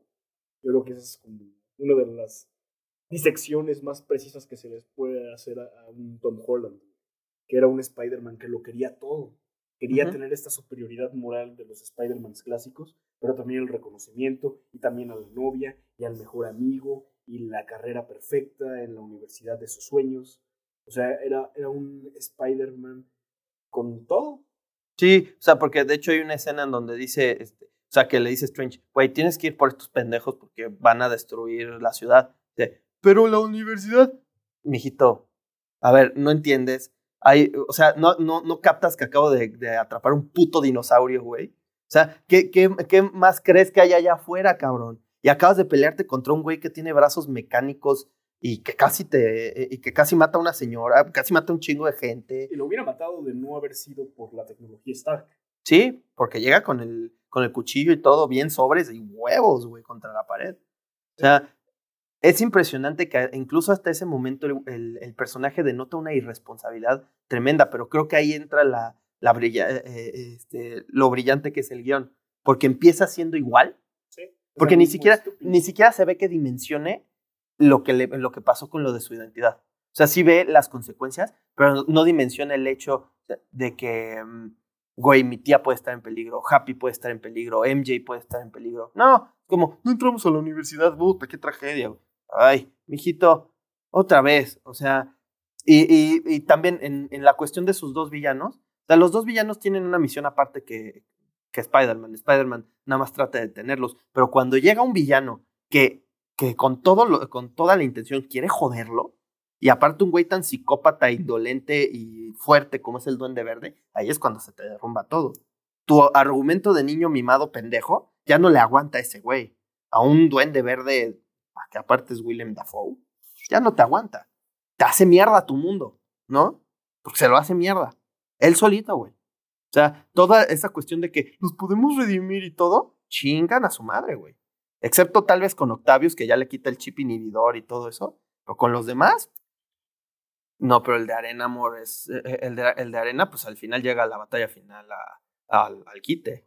Sí, de hecho solo a Otto logró... Y es egoísta, es dice, güey, yo me quiero regresar a casa, yo me quiero regresar a casa, yo me quiero regresar a casa y les voy a partir su Y puta no madre. confío en ti, no confío en nadie. Ajá. Sí, en realidad, el único éxito que tuvo él como individuo fue con Octavius. Ujú. Fuera de eso... Sí, no, hasta que llegaron. La ayuda de los otros dos. Yo siempre quise hermanos. Andrew se roba la película. Sí, completamente, güey. Y es que es algo que yo, que, que te decía previo a la filmación de este podcast. De los tres, el que se me hace mejor actor es Andrew Garfield, güey. Totalmente. Tiene gran carisma. Totalmente. O sea, o sea, es. eh, Tom Holland es muy bueno, es una estrella en Sí, pero no ascenso, tenido ninguna pero Andrew que Garfield. O sea, Lo ponga en la cima. ponte a ver Hacksaw Ridge o Tic Tic Boom y ves que es un güey que tiene un, un hombre, espectro no actoral. se Sí, es Hacksaw Ridge. Es impresionante cómo actúa este güey. Y es muy carismático. Y en la película, cuando, cuando están conviviendo los tres, es como el que dices, güey, no mames, Sí, eres el mejor de todos, güey. Ese güey Sí. se la estaba pasando bien. Y ni siquiera eres el mejor. Oh. Lo mejor. Pero luego Toby le dice, You are amazing. Sí. Lo repite como tres veces, güey. Yeah, you are amazing. No, y, güey, cuando... Y, y digo, todo esto encumbra con, To- con Andrew cuando se cae MJ y cuando la rescata a él, güey. No mames, el... el, el no, y- ¿Sí lo sentiste bajo? Yo creo todos, güey. No, cuando, cuando le ves la carita de que se, está, eh, que se está tratando de contener el llanto, es como, no mames, cabrón. No me hagas eso, Andrew. Voy a llorar, güey. Aparte, cuando desaparece ya al final hace el clásico meme, ¿no? Del- Ay, me encanta. No, es impresi- ese güey es impresionante. Y te digo, de los tres, Spider-Man, él es el mejor actor, güey. Ojalá que le cierren la trilogía. Sí. Estaría Sí, muy bueno. Sí, sí, sí, o sea, porque Y a Sony le conviene además el ya desarraigarse un poco del MCU, que sí ha sido fantástico todo lo que nos han mostrado, pero creo que también esta película demuestra que el MCU en sí no, no es pieza esencial para que un universo de Spider-Man funcione. güey. O sea, con todos los villanos que ya tienes, con todas las películas pasadas que ya tienes, es más que suficiente. Y lo decías en el capítulo de la Capitana Marvel, güey. O sea, Spider-Man es de esos pocos personajes que puede pararse solito. No necesitas a nadie. Y, y en ese, en ese eh, episodio te quejabas porque a Spider-Man lo hacían igual, un personaje que no sufría. Y es un personaje que, que, que aparte no le construyeron un buen universo a, a su alrededor y no le aporta nada. Pero Spider-Man tiene, puta, para darte las historias que tú quieras, güey.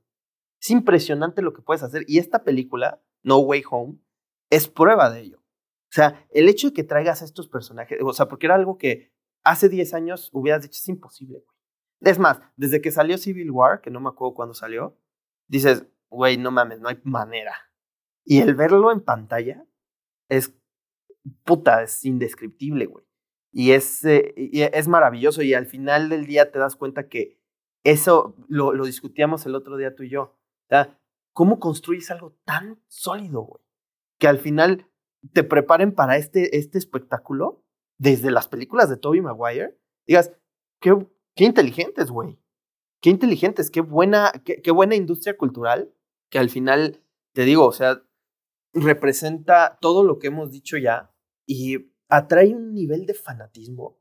Escucharon a los fans, definitivamente. Tal vez si completamente. no es la primera película en donde se nota eso. Yo diría que con el remake que le hicieron a, a el corte de Snyder, se empieza a notar ya que las grandes productoras saben que al final dependen del consumo masivo de los fanáticos. Y con Spider-Man eh, No Way Home hacen eso después de haber hecho dos películas mediocres. Porque son dos películas mediocres. Sí. Son medias. No estamos diciendo que sean pésimas, pero están en un rango que no le llega al nivel del personaje. Sí, y ¿no? con esta tercera se redime. Por haber escuchado a los fans, por haber revisitado qué es lo que significa ser Spider-Man. Porque eso es también algo que le están aplaudiendo mucho a esta. La película durante toda su longitud explora qué es lo que estaba haciendo mal Tom Holland y cómo se puede hacer bien. Es el, el- la senda del héroe que tiene Tom Holland en esta película es cómo convertirse en un Spider-Man. Ujú. Y al Sí. final termina haciéndolo. Sí, cómo pasar de un niño irresponsable mimado a, a convertirte en un... Y un babas, porque hace poquito le puse a mi mamá las nuevas, ella no las había visto. Eh, había visto las de Tobey Maguire y las de Andrew Garfield. Y dijo, este niño es bien babas, ¿no? O sea, Sí. con, con- Ay, con su epíteto de mamá, sí, sí, con, con su actitud de, A "Güey, Este niño huevo. está bien babas. Y sí, sí, sí está Un tontuelo. babas. A ver qué le parece ahora que la llegue a ver la nueva. No, hombre. A ver si no llora también. No, no, es que no mames. O sea, te digo, como, como lo dijimos muchas veces, es el mejor fanservice que me han servido, güey. Y se agradece, güey. Se agradece Felicitaciones al chef. porque, No mames, después de tanto tiempo en pandemia, enclaustrados, sin ver a nadie, sin tener contacto con grupos que quizá y no necesariamente tienes que conocer al 100, estar de nuevo rodeado por personas que aman lo que tú amas es un sentimiento muy agradable. Sí, no, y, y ahora sí que es una, una hermandad increíble, güey. No... Es una pequeña comunidad. Ujú. Y te das cuenta que es mucho, mucho más grande de lo que, lo que podías creer. O sea, desde que se caen las páginas de Cinemex. Digo que en ese momento. putazos en Cuernavaca. Sí. Eso no es algo que, que Spider-Man aprobaría. Sí, no. ¿Qué ¿Qué? pensaría el tío Ben? Eso no se hace, chicos. Y menos eso de andar dando patadas cuando Ah, te digo no, se pasó de lanza. Ojalá que pasó de Cinépolis lo- lanza. Lo buscara y lo, lo baneara. Es que esa patada no es de caballeros, güey. No, güey. El otro No, no, ya te no. había dicho, ya, ya. Sí, ya basta. No, y deja tú que no dijera ya basta. O sea, lo tienes en una posición muy vulnerable, güey. O sea, ese, ese, esa pinche patada de mula es, es, es, es muy, muy, estuvo muy de más, güey. traía el simbionte. El Te. Ahí pon eso en, en, en, en post. Majo, por favor. Pero sí, o sea, es, es muy grato. Es, o sea, salí de, de, esta, de esta película de verdad eh, muy satisfecho. Yo, a la gente a la- con la que la fui a ver, le dije, yo esperaba dos cosas de esta película que se cumplieron. El Spider-Verse y que este güey se convirtiera en un hombre. Y las dos sucedieron En un hombre araña. en un hombre araña. Sí, que ya se- de una vez por todas se dejara de mamadas. Y ya, güey, Y ya. hasta el logo cambia, ¿eh? Eso me pareció también un lenguaje narrativo muy interesante porque hasta ahora habíamos visto esta pulga que tenía en medio y ahora ya le ponen a, a esta araña más similar a las de los otros. Es que como que combinan los, los dos, güey. Se ve, se ve muy, muy cabrón porque pues, se ve que tiene ahí su maquinita de coser como la que tienen nuestras abuelas, güey. Y le está echando ganas para que quede bien el traje. Y quedó muy Y bien, quedó güey. bien. Que me dé su- me, me dé mis lecciones de, de corte y confección, el Tom Holland, que le quedó bien. ¿Cómo liso, verga. no? Bien vergas. Crash course de cómo hacer un traje de superhéroe. Pero bueno, Desde si Toby y Andrew pudieron, yo creo que después de toda esta putiza también. Sí, no, güey. Sí, sí, le reconfiguró la vida y nos la reconfiguró a todos, güey. Sí, le Eh. reiniciaron el modem. Y, y es que esta película. Es que madriza, güey. Esa escena de- del edificio de Qué Happy pendejo. El es, modem. impresionante, güey. Cuando lo tiene ya en el suelo después de que caen hasta el lobby y, le dice, corre, May, yo sí sentí el dolor, güey. O sea, sí, sí, Sí. cabrón estaba en la luna. Sí, no, lo destruyó. Y, Es ese meme de Thanos en 10 años, güey. Y está chiquito, ¿no? William Defoe en 40 minutos, pinche titán, güey. Sí, güey. De hecho, sí, o sea, ha, ha habido muchos de esos, de esos memes diciendo. De hecho, digo, no sé qué tan ex- exagerado sea, pero ya había gente comparando al Duende Verde Willem Dafoe contra el Guasón de Heath Ledger. Puede ser. O sea, sí está el nivel, güey. Es que, es, que es, es un, es un personaje que te lleva, que te llega, va a un impulso que yo creo que en la primera de Spider-Man no se le da el reconocimiento que, que, que merece, güey. Que también es mucho por la dirección. O sea, lo que quería hacer Sam Raimi creo que es muy distinto a lo que se muestra. en- Pero el, el villano sigue siendo impresionante, güey. Impresionante. Me sorprendería. Digo, ahorita eh, estamos como en un momento de incertidumbre en el sentido de que no sabemos hacia dónde va a ir todo esto. Si se va a tratar de una saga clásica de Spider-Man o si se va a tratar ya como se introdujo el universo, el multiverso, va a ser algo ya más como Into the Spider-Verse, ¿no? En donde haya constantes cameos de otros universos. Entonces, eso, eso me da pie a pensar que eh, hay una línea temporal alterna con William Defoe de regreso. Sí, no, y es que, insisto, o sea, de todos los villanos que han sacado de Spider-Man en la pantalla grande, él ha sido el más descarnado. Sí, no solo en esta película, sino en las pasadas. Los demás tienen, ca- casi todos tienen este factor humano que te- se justifica. Ajá. Pues, Todos tienen este arco de el redención. Doctor Octopus lo tuvo relativamente rápido. Y, y como que al Doctor Octopus O sea, tienes Ra- cariño, güey. eh, rara vez le, le- le- te- se te queda en la mente este güey es malo. Es un personaje sufrido, es un personaje trágico. Sí, que está siendo controlado por... Por, Cuatro. por ajá. Eh, inclu- el Sandman, pues con la hija, ¿no? Em, eh, podría ser el Venom, pero es tan pendejo Venom que no le compras que sea cruel, ¿no? Es un idiota resentido. Es el mismo bravucón. caso que, que Octavius, ¿no? Que está siendo controlado por una entidad fuera de él. Pero sí, el malo, malo, malo es William. Y, y, y Harry es como muy Circunstancial Mm, también. Sí. Y, y- y- y si te vas a las de. Igual con las de. eh, Con las de Andrew. El Lizard es un güey que quiere recuperar su brazo. Y que al final, de hecho, sus intenciones son buenas. Es quiero mejorar a la especie humana. Sí, güey, que estás tratando de convertir a todos en reptiles. No te pases de verga. Pero, pero al final sus intenciones son ayudar muy a su manera loca de ver la vida. Sí. Y Electro es un perdedor que adquiere poder y pues, evidentemente pues se- se vuelve un ser sumamente inestable. Sí, se embriaga. Pero Willem Dafoe es el único Malo. que dices, ay cabrón, no me le quiero cruzar, güey. Porque a todo lo que se le cruza enfrente lo hace mierda. Y casi mata a Toby, y no te la perdono, culero. No te la perdono. Me, me, eh, casi me da un paro cardíaco, güey. Casi cuando- mata a Holland también, güey. ¿Sí? Pero, eh, y justo en ese momento en el que están allá arriba del escudo del Capitán América, que sigo insistiendo que qué mamada que le hayan puesto el Estatua de la Libertad. Pero eso ¿Un escudo? gringos. Sí, totalmente. Me sorprende que no tuviera también un arc reactor en Ah. medio del pecho, güey. Y la cara de Black Widow. Pero Y una gran pistola en otra mano también. sí, un brazote de Hulk, güey. Pero el hecho de que casi lo, lo mate a golpes y luego lo quiera empalar con el planeador, es, ese, es esa manifestación de la transformación de este güey. Porque nunca lo veías como alguien que podría matar a alguien. Y en esta película venía con toda la intención de hacerlo mierda, güey. Ya el, ya el duende verde ya medio había dado el cuello como los venados. Y este, y este güey estaba a punto de matarlo. De no ser porque llega mi Toby, lo mata. Y casi matan a mi Toby. Hijo de puta. Eso hubiera sido un giro en el personaje muy, muy interesante también. Porque, de nuevo, sería un no Spider-Man. Sí, No sería un Spider-Man Spider-Man justiciero, vengador. y no vengador de los buenos. No. No, pero te digo, o sea, creo que esta película encumbra un, un, un sentimiento de complicidad con, toda esta, con todo este mundillo. Eh, lo- lo- te lo entrega de una manera magistral. O sea, creo que es el mejor rant and grant que hemos hecho junto con Dune. En sentido de cuántas flores le hemos echado. Este, porque Dune también fue una, un, un festival de alegría y felicidad. Este, Sí, pero ya había un factor un poco más analista, un poco más de reconocimiento a una obra que visualmente, narrativamente, tiene mucho mérito.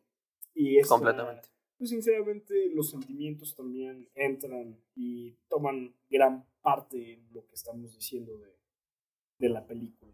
sí, no, se vale, güey. La neta, qué chingón. Yo, yo me siento emocionado todavía por la posibilidad de que en un par de semanas empiecen a salir ya los promocionales con Toby y Andrew también.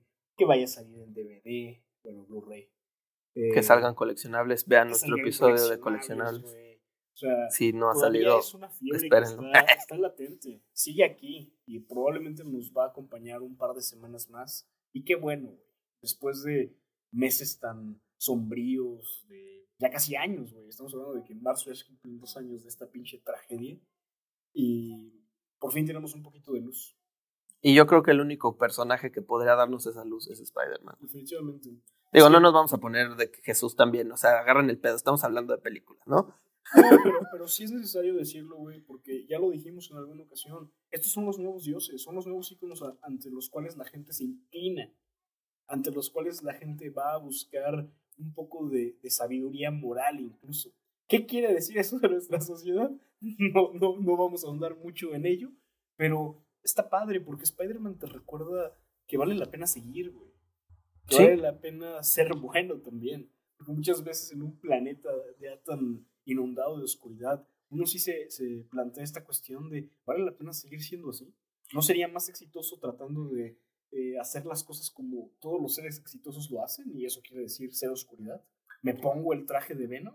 Por ejemplo, en, hay, hay muchísimo fanatismo hacia, hacia personajes principales que son genios, pero son culeros. Por ejemplo, no son Sherlock Holmes o un Doctor House. O sea, que No son, buenas personas que son, que son admiradas por, su- por sus talentos y sus capacidades, pero en general son malas personas, güey. Sí. O sea, son gente que abusa, es gente que, que insulta, es gente que tiene, que, o sea, es, es indolente.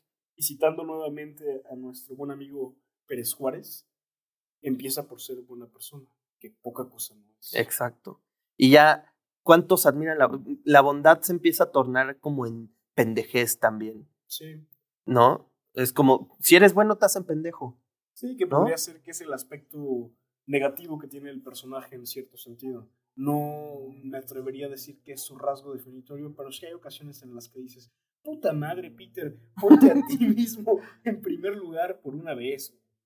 Sí, o sea, sal con, eh, sal con la, con, con, con la chica que te gusta, eh, da- da- date ese tiempo, no lo hagas como en Far From Home que le diste lentes con tecnología militar. Que para- de entrada, o sea, yo, ok, sí fue un error, un gran error que le diera los lentes a Misterio, pero para empezar, a mí se me hace un error todavía más grande que él. Tony Stark le haya heredado los lentes a Güey, Peter Parker, ¿Por qué no se los dio a Pepper? O a, a- a Bruce Banner, güey. O a los Vengadores, carajo. O sea, son gente responsable que lleva peleando la guerra cósmica. Es que yo menciono a Pepper no porque ella se hubiera convertido en la portadora final de los lentes, sino porque ella tiene el suficiente raciocinio como para pensar, a ver, ¿en dónde caen mejor estos, estas herramientas? Sí, no se las voy a dar a un puto mocoso de 15 años. Es que qué responsabilidad le estás poniendo a alguien que todavía no ha aprendido de responsabilidad. Sí, ya suficiente le diste con el traje, güey. Y no le diste un traje nada más, le diste dos. Y uno es, un pinche coche último modelo hecho traje, güey. Con sus patitas y todo. en su impresora 3D de otros 8, güey.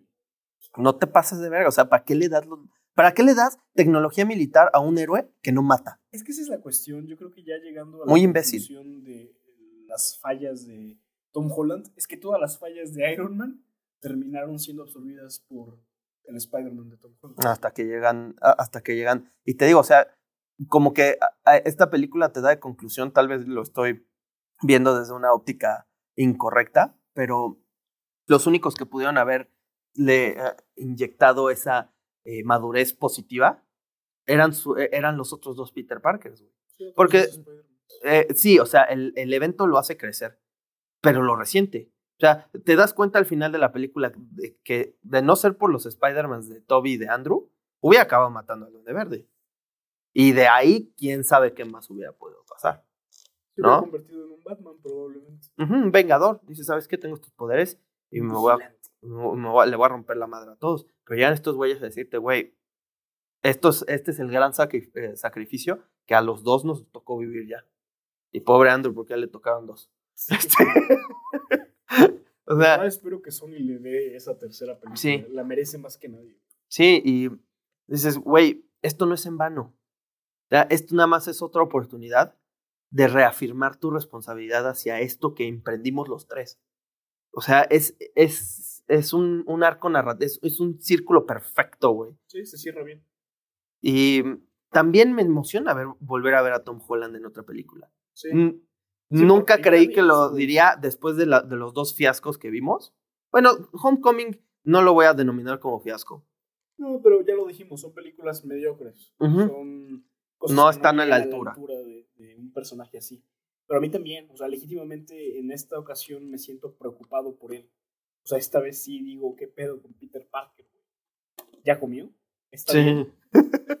no, y, y, y la verdad es que en esta película realmente, ahora sí los escritores lograron manejar el, manejar el talento de este cabrón a la hora de actuar. Sí. Le diste esas, le diste esas Sí, circunstancias. fue un mejor guion. Ajá. O sea, lo hiciste sufrir y eso es algo que, repito, a, a él no le había tocado. Mm, La, la escena que tú dices que el, el duende verde lo tiene de la greña ahí viendo a May, que él le está diciendo, May, corre, May, corre. Es como, güey, corre, puta madre. Sí, pinche tía May también. Eh, tú sí te pones con Sansón a las patadas, evidentemente te iban a matar, ¿no? Este, con todo respeto, May, donde quiera que estés, un abrazo. Este. pero. Vayas a la luz. Pero, por ejemplo, ahí esa es otra debilidad de, de, de May. O sea, por ejemplo, a mí me parece eh, brillante um, en Spider-Man 2 de Tobey Maguire, cuando la, la tía May le empieza a decir lo de creo que hay un héroe dentro de todos nosotros. Evidentemente, la señora ya sabe que, su, que, que, el, que el sobrino es Spider-Man, güey. Para la 2 es obvio. Sí, le dice, a ver, güey, ¿dónde estará Spider-Man? Y Henry lo necesita. Y, mm, eh, y cuando le dice, o sea, para, para ser un hombre de bien, tienes que, nos tenemos que mantener firmes a pesar de sacrificar hasta nuestros sueños. O sea, todo es un putazo para que dices, güey, ya déjate mamadas, vuelve a ser Spider-Man, que ese es tu lugar, ¿no? Sí. Pero, te digo, es, es, es, es, es este... Es que Sí. la, la grandeza de esta película son los 20 años de lo que le precede.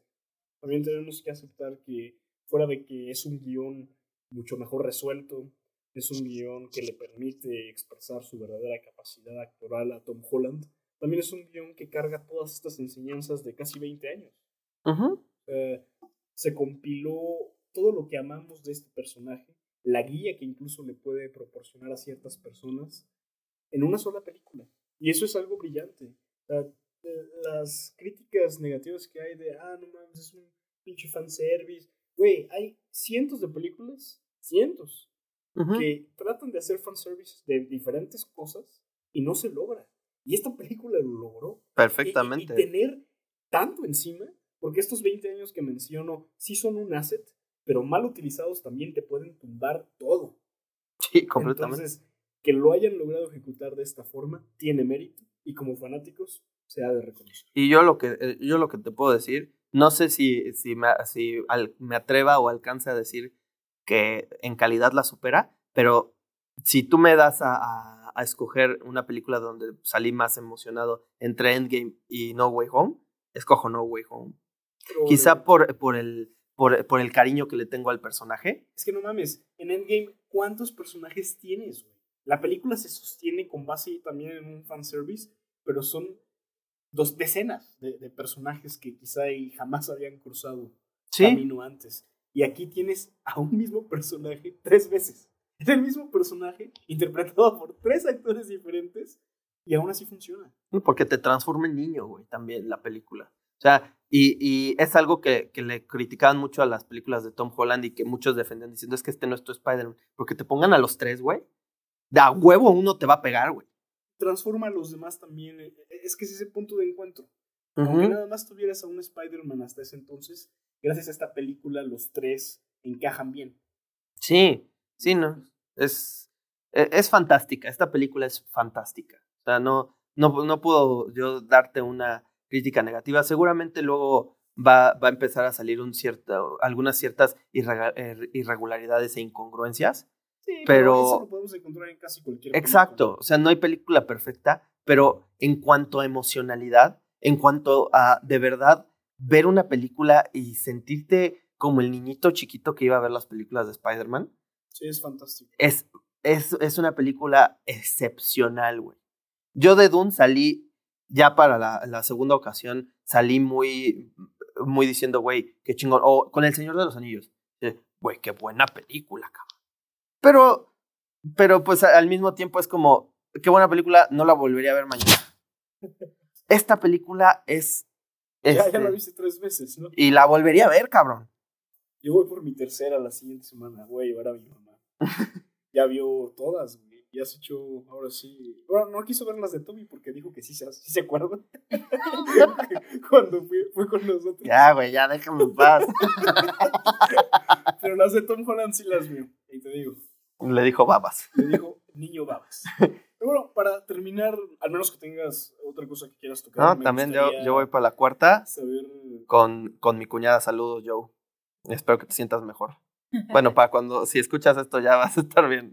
Olvídalo, soy un estúpido. Ajá, Me, gustaría saber tu top ajá. particular de películas. O sea, no es un top, más bien me gustaría ver como el orden que tienes tú de la mejor a la no tan buena. Ok. em, híjole, güey. Es que quisiera excluir ahorita No Way Home porque estoy muy cerca de. Pero- pero-. Es que, es que No Way Home siento que es, eh, que, que es poner todo en un álbum de fotos, güey. Sí. Y, na- eh, y, y, pues por lo bien que entendieron el concepto, que pues digo, nada más falta irte a Twitter para entender bien el concepto del, del emputamiento de los fans, pues ese mérito sí te, da un, sí te daría un gran escaño, pero creo que es mucho más sencillo construir un, un universo que, que rendirle honores a uno ya existente. Esta película se, se basa mucho en eso y es fantástica. Y, la voy a, y voy a recordar esta experiencia por el resto de mi vida y se lo voy a contar a, a los que vengan después de mí, güey. Y cuando la vean, y no mames, ¿qué es esta mamada? Yo, cállate, puto.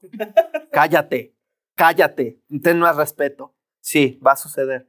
Pero, este, pero eh, en cuestión de, de tops, mm, yo diría que la película que hasta el momento me, me emociona más de todas, mm, yo creo que tendría que ser la de mm, la primera de Spider-Man. Primera. Ajá. Se me hace el villano más equilibrado. E insisto, es que él es mi villano, mi villano favorito. No me demandes, Universal. Este, eh, es, para mí es el mejor de todos. güey. Es, es esa. Porque es, es una película que tiene un factor narrativo muy efectivo. Es una película en donde en cinco minutos ya sabes qué es, qué es, quién es cada quien y a dónde van. Ese es tu Y- top 1. Ujú. ¿Y las siguientes? la siguiente sí tendría que decir que es Spider-Man 2 de Toby. Y luego, o sea, dámela en lista. Ok. Primera de, de- primera de Spider-Man de Toby. Eh, segunda de Spider-Man de Toby. Primera de, de Andrew. Mm, segunda de Andrew. Tercera de Toby. Y em, Homecoming. Homecoming y Far from, Far From Home, sí. Me gusta, es muy similar a la mía. Solo que yo cambiaría el orden de las de Toby. Pondría la segunda Primero. como mi top 1, definitivamente. Y nada más doy la breve explicación de por qué. Dale. Y te voy- las otras pues, básicamente son paralelismo de las tuyas. En esta segunda película encuentras el conflicto interno del que hablábamos, de Peter Parker, en donde ves el deber moral de ser un héroe o anteponer tus necesidades ante pues algo en lo que supuestamente tienes que estar involucrado. Y me gusta bastante. Tal vez y, y la resolución no, porque sigue también un poco conflictuado, pero ver en pantalla todo esto, Alfred Molina a mí también me parece uno de los grandes villanos que Excepcional. el cine. Y pues en general ver todo este proceso un poco psicológico que tiene Peter a través de, de su senda es bueno. El bloqueo. El bloqueo, sí. sí, sí. Es una crisis, crisis existencial, ¿no?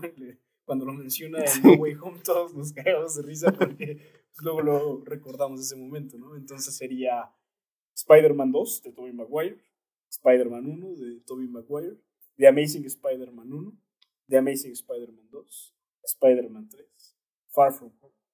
No, no, no. Homecoming, Y Far From Far From Home. Home como la peor. Sí, y es que, insisto, a- aquí sí me gustaría este, incluir a, a nuestra productora Majo de la Guardia, que como, como, como una, una niña de straight A's, se preparó para ver esta película y por consiguiente fue y vio Far From Home a pesar de su rígido y, y- y- y exquisito eh, gusto cinematográfico. Entonces, Majo, cuéntanos, ¿qué te Ah, pareció sí. Far From Home? No recuperaré esas dos horas de mi vida. ¿No te gustó? No, o sea, la vi, la Far vi, From Home. la vi bajo advertencia de que no me iba a gustar. Porque le hablé a nuestro amigo en común, Prezi, y le dije, mañana voy a ver No Way Home con Saludos, Diego. Crazy. Este, Crazy. y toda la onda. Y me dijo, no la veas, échate el pitch meeting. Y yo dije, híjole, bueno, está bien. Y entonces vi el primer minuto y dije, no, me voy a formar mi propia opinión de la película. Y la empecé a Todo ver. chinga. Y, y empiezas diciendo que lo, lo del blip, para esto yo no me acordaba. O sea, digo, obviamente sí, de Endgame y así, ¿no? Pero, pero no me acordaba como de. O, o no pensé en qué pasaría con los personajes de que fueron blip- blip- blipeados o lo que sea. Y entonces llegan y medio, medio te lo explican. Y después es como de, ay, ¿luego qué? O sea, ah, sí, pasó chido ya, bye. ¿No? Y luego, este, todo es, es lo, que les dije, ¿no? O sea, se me hizo como una, como un obituario a Tony Stark en el que toda la película está construida porque los lentecitos y con todo lo que le dejó y llega Happy al rescate. Y es como, güey, es, es, o sea, en ningún momento ves a Spider-Man solo, teniendo las, teniéndose que arreglar la vida con lo que tiene, ¿no? Y luego, creo que también les dije eso de, se me hizo como el capítulo que tienes que fletarte a huevo para ver en qué acaba- va a acabar la serie, como Sí. tipo Game of Thrones, o sea, como la última temporada, algo así como muy malo, mal logrado y así. Se me- lo único que me gustó fue cómo hicieron a Misterio, Uf. que sin yo haber visto los cómics, y no sé si se lo dije nada más, a luego también te dije a ti, pero, o sea, yo sabía que tenía algo que ver con como ilusiones o algo así, pero me Ujú. gustó mucho que lo hicieran con realidad aumentada y que los drones y todo el rollo, o sea, eso se me hizo muy padre. El único pedo es. Es que Stark me despidió. Sí, Ok. o sea, no, y también esa escena del bar en la que están su, su, su, Su crew, ¿no? exposición cabrona, yo estaba así como de, güey, qué hueva, ¿quién escribió esto? O sea, ese sí me dio cringe así, cabroncísimo. Sonia, que estaba en recursos humanos Sí, de sí. Industrias. Eso. Ay, no, por favor, me Pinche Sonia, güey. Ven al podcast, Sonia. y no, no recibió su aguinaldo. Putísima madre, tú Ah, Stark. ahora voy a crear a un villano.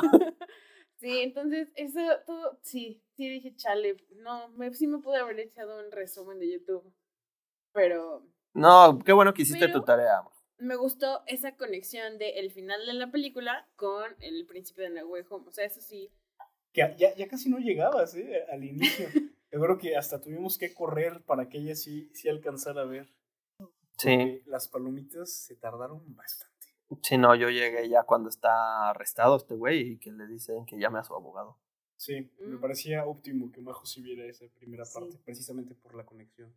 Pero bueno, para no terminar el podcast con pestes sobre eh, Far From Home, ¿cuál sería tu, tu lista de las Uy, mejores películas? no como la sé. que hicimos nosotros. porque lo que les decía hace rato, por ejemplo, a mí sí me gustó Tom Holland como Spider-Man, pero Ajá. yo no soy fan de cómics ni nada por el estilo. Se me hace un Tom Holland, un Tom Holland, un Spider-Man muy diferente, o sea, es muy un chavito pendejo, ¿sí? Pero tiene su encanto, o sea... Mariana está de acuerdo conmigo. Sí, su Eh, encanto porque Tom Holland tiene encanto, pero el personaje Sí. que interpreta es malo. Pero, o sea, estoy de acuerdo, es un adolescente pendejo, o sea, ¿no? Y, y le estás viendo desde ese punto de vista de que tienes los otros dos Spider-Man de referencia, que ya crecieron, que ya... Creo que, no me acuerdo si Leandro también ya va a la universidad. Empiezan todos, todos, Todos los empiezan en prepa. Empiezan en Sí, sí, sí, sí, pero... punto de terminar, sí. Ajá, y entonces, y este güey no, o sea, se sigue en prepa, sigue siendo un chavito estúpido. Em, Uy. pero, Es cierto. eh, pero creo que las ordenaría, ah, no sé. O sea, tengo, por ejemplo, muy buenos recuerdos de cuando las vi. Y hace poco volví a ver la primera de, de Toby. Uf. Ajá. Y dije, no, sí, o sea, sí, es un peliculón. Sí. Pero no me gusta, o sea, antes de volverla a ver, sí esas son las que menos me gustan. Se me hacen como horribles. Guácala. Me gustaban mucho las de Andrew Garfield, entonces, si con mi referencia antigua de las primeras veces que las vi, pondré primero, tal vez. Bueno, la primera de Toby, luego las dos de Amazing Spider-Man, luego las dos otras dos de Toby, Homecoming y Far From Home. Far From Home, oh sí, definitivamente es es la, la peor peor. de todas. Y qué, y qué mal, qué mal pedo, porque, eh, porque pues las locaciones son brillantes. güey. Sí. Sí, o Pasando sea, con Praggy. Lo que estaba leyendo es que este güey, esa parte. este director es John Watts. Sí. John Watts. eh, trató de hacer una película adolescente. O sea, te lo explica en varias entrevistas donde te dice, güey, mi primera película es la del baile escolar, la segunda es la del viaje escolar, y afortunadamente parece que la tercera rompió esa cadena porque... la tercera aquí va a ser, güey. pues, El embarazo adolescente escolar, o qué No. verga.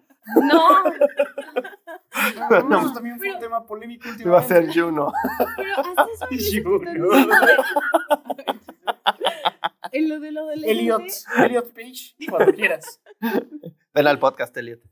No, no, no. O sea, eso que decía Diego hace rato de los personajes, incluso en esta de que estaba lloviendo a Zendaya y nunca me había caído muy bien Zendaya, dije, aquí sí te la creo. O sea, aquí sí, me Sí. caíste bien. Como Mary Jane, bueno, no es Mary Jane, pero como MJ, este, y hasta Ned también dije, me Oye, la está tocó". cagadísimo cuando eh, le da la caja ya en, en la guarida y empieza. Y el lagarto, no way, she's his girlfriend. No, güey. Pero aparte, Zendaya así es como. ah, Sí, Hasta me dieron ganas, dije, oh, va a ser buena Chani en Dune 2. Sí, ya quiero ver Doom Basta. 2. no, pero Mary Jane, siento que, que es esta, esta chava que tampoco en los cómics te podrá caer muy bien, porque es una sabelotodo y luego te llega a caer gorda porque dices, ya cállate, güey, ya. O sea, Sí, sí, es mamoncita. ajá, sí tiene estos dotecitos de, de niña mimada, este, Por eso desapareció en Oh, la sí. serie de los noventas. Ajá.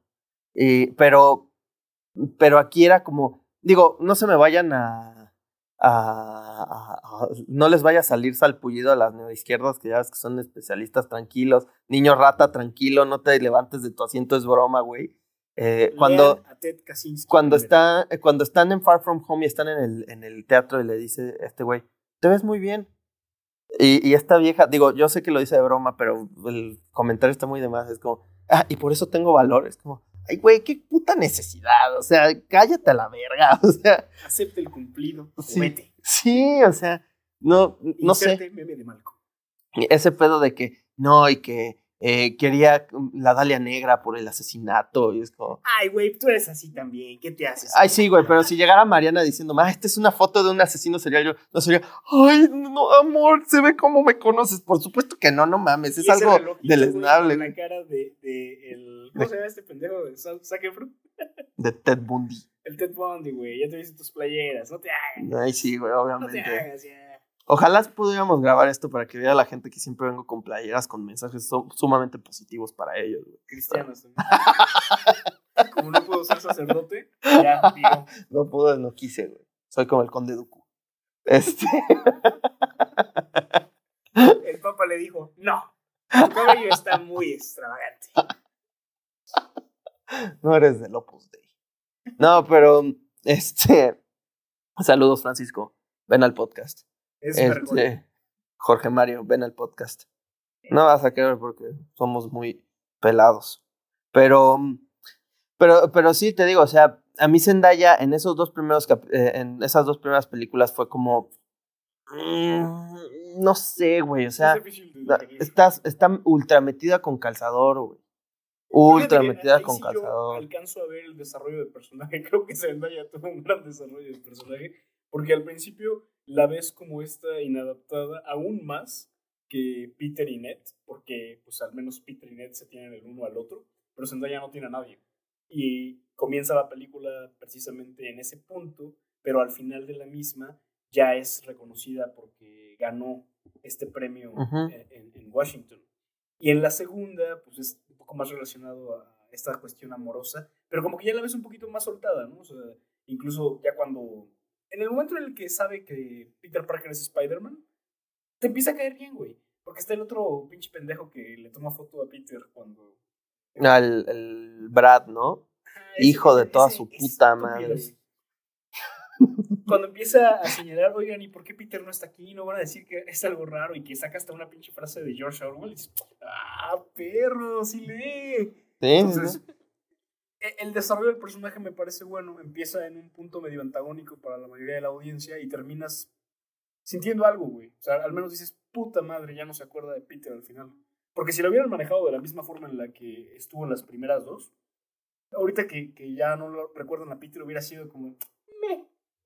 No, y, y, y es alguien que ya ves que cuando precisamente esa escena que tú dices del lagarto, güey, que le que dice, ay, no mames, que, que, este, que esa niña es tu novia, o sea, no hay puta manera. Es, es- es viendo, eh, reconociendo a un personaje femenino fuerte, pero que no es, eh, no es una pendeja pretenciosa como en las primeras películas, güey.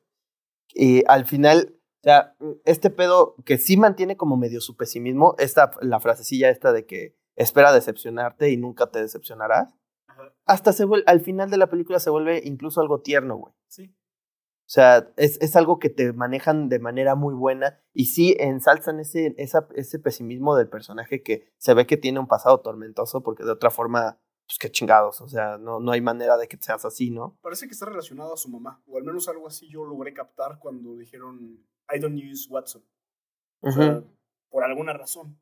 Y pues generalmente cuando tienes dos apellidos, pues, papá, mamá, entonces, sí, seguramente algo tormentoso. O el papá, tal vez. Y también me encanta que, que en algún punto cuando se va todo ya a la chingada, le dice a Peter, güey, me hubieras avisado que ibas a tomar esta decisión y hacíamos un focus group, güey, una lluvia de ideas, Ah. considerábamos todo antes de que la fueras a cagar. Sí, o sea, al final, eh, incluso hasta, hasta parecía medio pretencioso cuando le dice a, a este güey, a, a Strange, lo de, a ver, técnicamente este pedo fue tu culpa, pero cuando lo ves en la película dices, pues sí es cierto, güey, Sí. es culpa tuya, pendejo, porque, ah, digo, Sí, o sea, tú eres el mago, güey, "Oye, este, Peter". pen- este pobre pendejo no sabe ni cómo funciona tu... Voy a lanzar un hechizo, güey. No interrumpas. Piénsalo Cállate bien, el hocico. Piensa bien qué es lo que estás pidiendo en primer lugar. Y ya después, te me callas, cabrón. Sí, porque si no, puede venir el duende verde a matar a tu tía, yo nomás Eh, digo, eh, güey. Yo sé que es por cuestión de guion, pero pues pinche hechicero supremo, güey. Sí, ¿no? Por Que eso ya no era supremo. Sí, no, ya era Ex hechicero Wong. supremo. Amo a Wong también. A mí me interesa mucho cómo van a acomodar las temporalidades de las diferentes películas para saber si Shang-Chi es post No Way Home o qué pex, ¿no? Porque al final cuando se va Wong parece que se va a un lugar friecito. En la película de Shang-Chi no aparece tampoco un lugar frío, entonces tal vez no. Sí, no. Va, va a ser interesante a partir de ahora la, la temporalidad. Ya entró Kingpin. No he visto el último capítulo de Hawkeye. No, yo tampoco, ya salió, ¿verdad? Ya, Al rato lo veo. pero ya, este, ya, ya viene Kingpin. Sí. ¿Tú ya, ya viste? ¿Te acuerdas de, de- del Kingpin, amor? Es muy buen villano. Fíjate que a mí me falta ver todavía Daredevil 3. ¿Neta? La temporada. A La mí guardé también. para este momento. Es muy buena, güey. Muy, Navidad muy buena. 2021. Muy buena. Digo, ¿viste Defenders, no? Sí. Acá es- empieza justo después de, de Defenders, la tercera Y también temporada. toda la saga de los demás. Ahí acaba. Sí, no. Ojalá que sí regresen a Jessica Jones. A mí sí me gustó. Eh, Luke Cage tampoco me parece malo. Estuvo muy aburrida. Es aburrida, pero el personaje sí lo salvo. Sí, tal vez. Y ese güey se parece bastante. El único que no salvo es, es Iron Fist. Ah, Ese, güey es qué mal personaje, güey. Y en los cómics, no es que sea el más eh, famoso de todos, pero de eso a que me lo pongan así tan pendejo, es un pendejo, güey. Sí, pues llevaría muy bien con el Spider-Man de Tom Holland previo. Previo. No, ahorita el Spider a Tom Holland le daría tres cachetadas, güey. Vete a la verga. es un idiota. ¿Qué traje se arma, cabrón? ¿Qué traje se arma? Sí, sé que ya, ya, ya lo mencionas, pero güey, Se no menciona las no. veces que queramos. las veces que sea necesario porque es nuestro podcast, es nuestro pedo. Todos los que no estén de acuerdo, discútanlo con nosotros en Politics, en arroba Politics. Iba a decir, Las 46 personas que nos escuchan, pues. los amo a ustedes, a todos ustedes los amo. Algo han de encontrar de razón en nuestras palabras. Sí, sí, sí, sí, por algo nos escuchan, eh, nos han escuchado tantas veces, lo cual sigo agradeciendo de manera eh, encarecida. Claro que sí. Sí, claro que sí.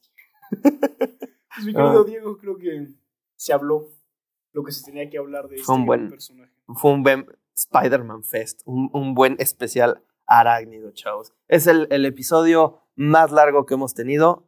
Eh, ojalá lo hayan disfrutado, ojalá que nuestra, nuestra productora lo haya disfrutado, ojalá que eh. Mariana, Mariana, mi novia, nuestra, nuestra primera ah, espectadora en vivo del programa, ya se, ya, ya se marca hoy históricamente este día por muchas más razones.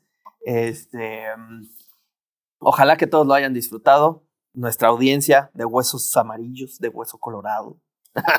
que no sé si todavía existe, pero tú que estás escuchando esto, muchas gracias. Gracias a todos. Creo que a todos nosotros nos une este amor por, por Peter Parker, alias el hombre alaña. Eh, fue un fue totalmente un placer hablar contigo sobre este tema, mi querido amigo Jorge. Eh, creo que compartimos esa pasión por este personaje y por muchos otros temas y por eso este programa ha llegado a tener eh, esta, tantos episodios. Me estoy poniendo muy, muy melancólico, yo lo sé, pero el personaje y todo lo que acabamos de ver lo vale. Y aparte ya casi se acaba el año. eh, ya va a chingar a su madre el 2021, viene eh, la siguiente época de la década de la decimación, todos ajustense los cinturones, ya no va a haber comida. Este, no es cierto. Chinga de madre, Jeff Bezos. ya muérete, cabrón. Ya deja este mundo prosperar, güey, por ¿Cómo favor. le dijiste a ese vato que no vamos a mencionar el nombre porque no, porque no nos conviene? Ah. Dijiste, ¿quieres, qui- qui- ¿quieres hacer algo por el mundo? Deja de existir, pendejo. El salitas vendo. Sí, sí, sí, sí, el trocitos de papel. Así es, chinga tu madre. Y bueno, pues, em, repito, fue algo muy grato. Gracias por acompañarnos. Esto ha sido todo. me encanta gritar, me encanta espantarlos a todos. Cuídense Ajá. mucho. Vayan a ver No Way Home. Mi amigo y vecino amigable, Jorge Lugo, Marjo de la Guardia en los controles y su servidor, les decimos gracias. Ahora nos vamos. Quedémonos pues con las siguientes frases milenarias, popularizadas por el único cameo de No Way Home que me quedaron a, a deber. ¡Renta! Y este es un país libre, no un país libre de renta. Sí me faltó ese güey. Totalmente. Yo, de hecho, esperaba que, digo, no quiero extender mucho más esto, pero esperaba que cuando llegaba a su departamento, sí fuera ese güey diciéndole renta. Ya hubiera sido mucho, güey. Muchas emociones. Pero No, bueno. no, no todo se puede. Muchas gracias a todos y hasta la vista.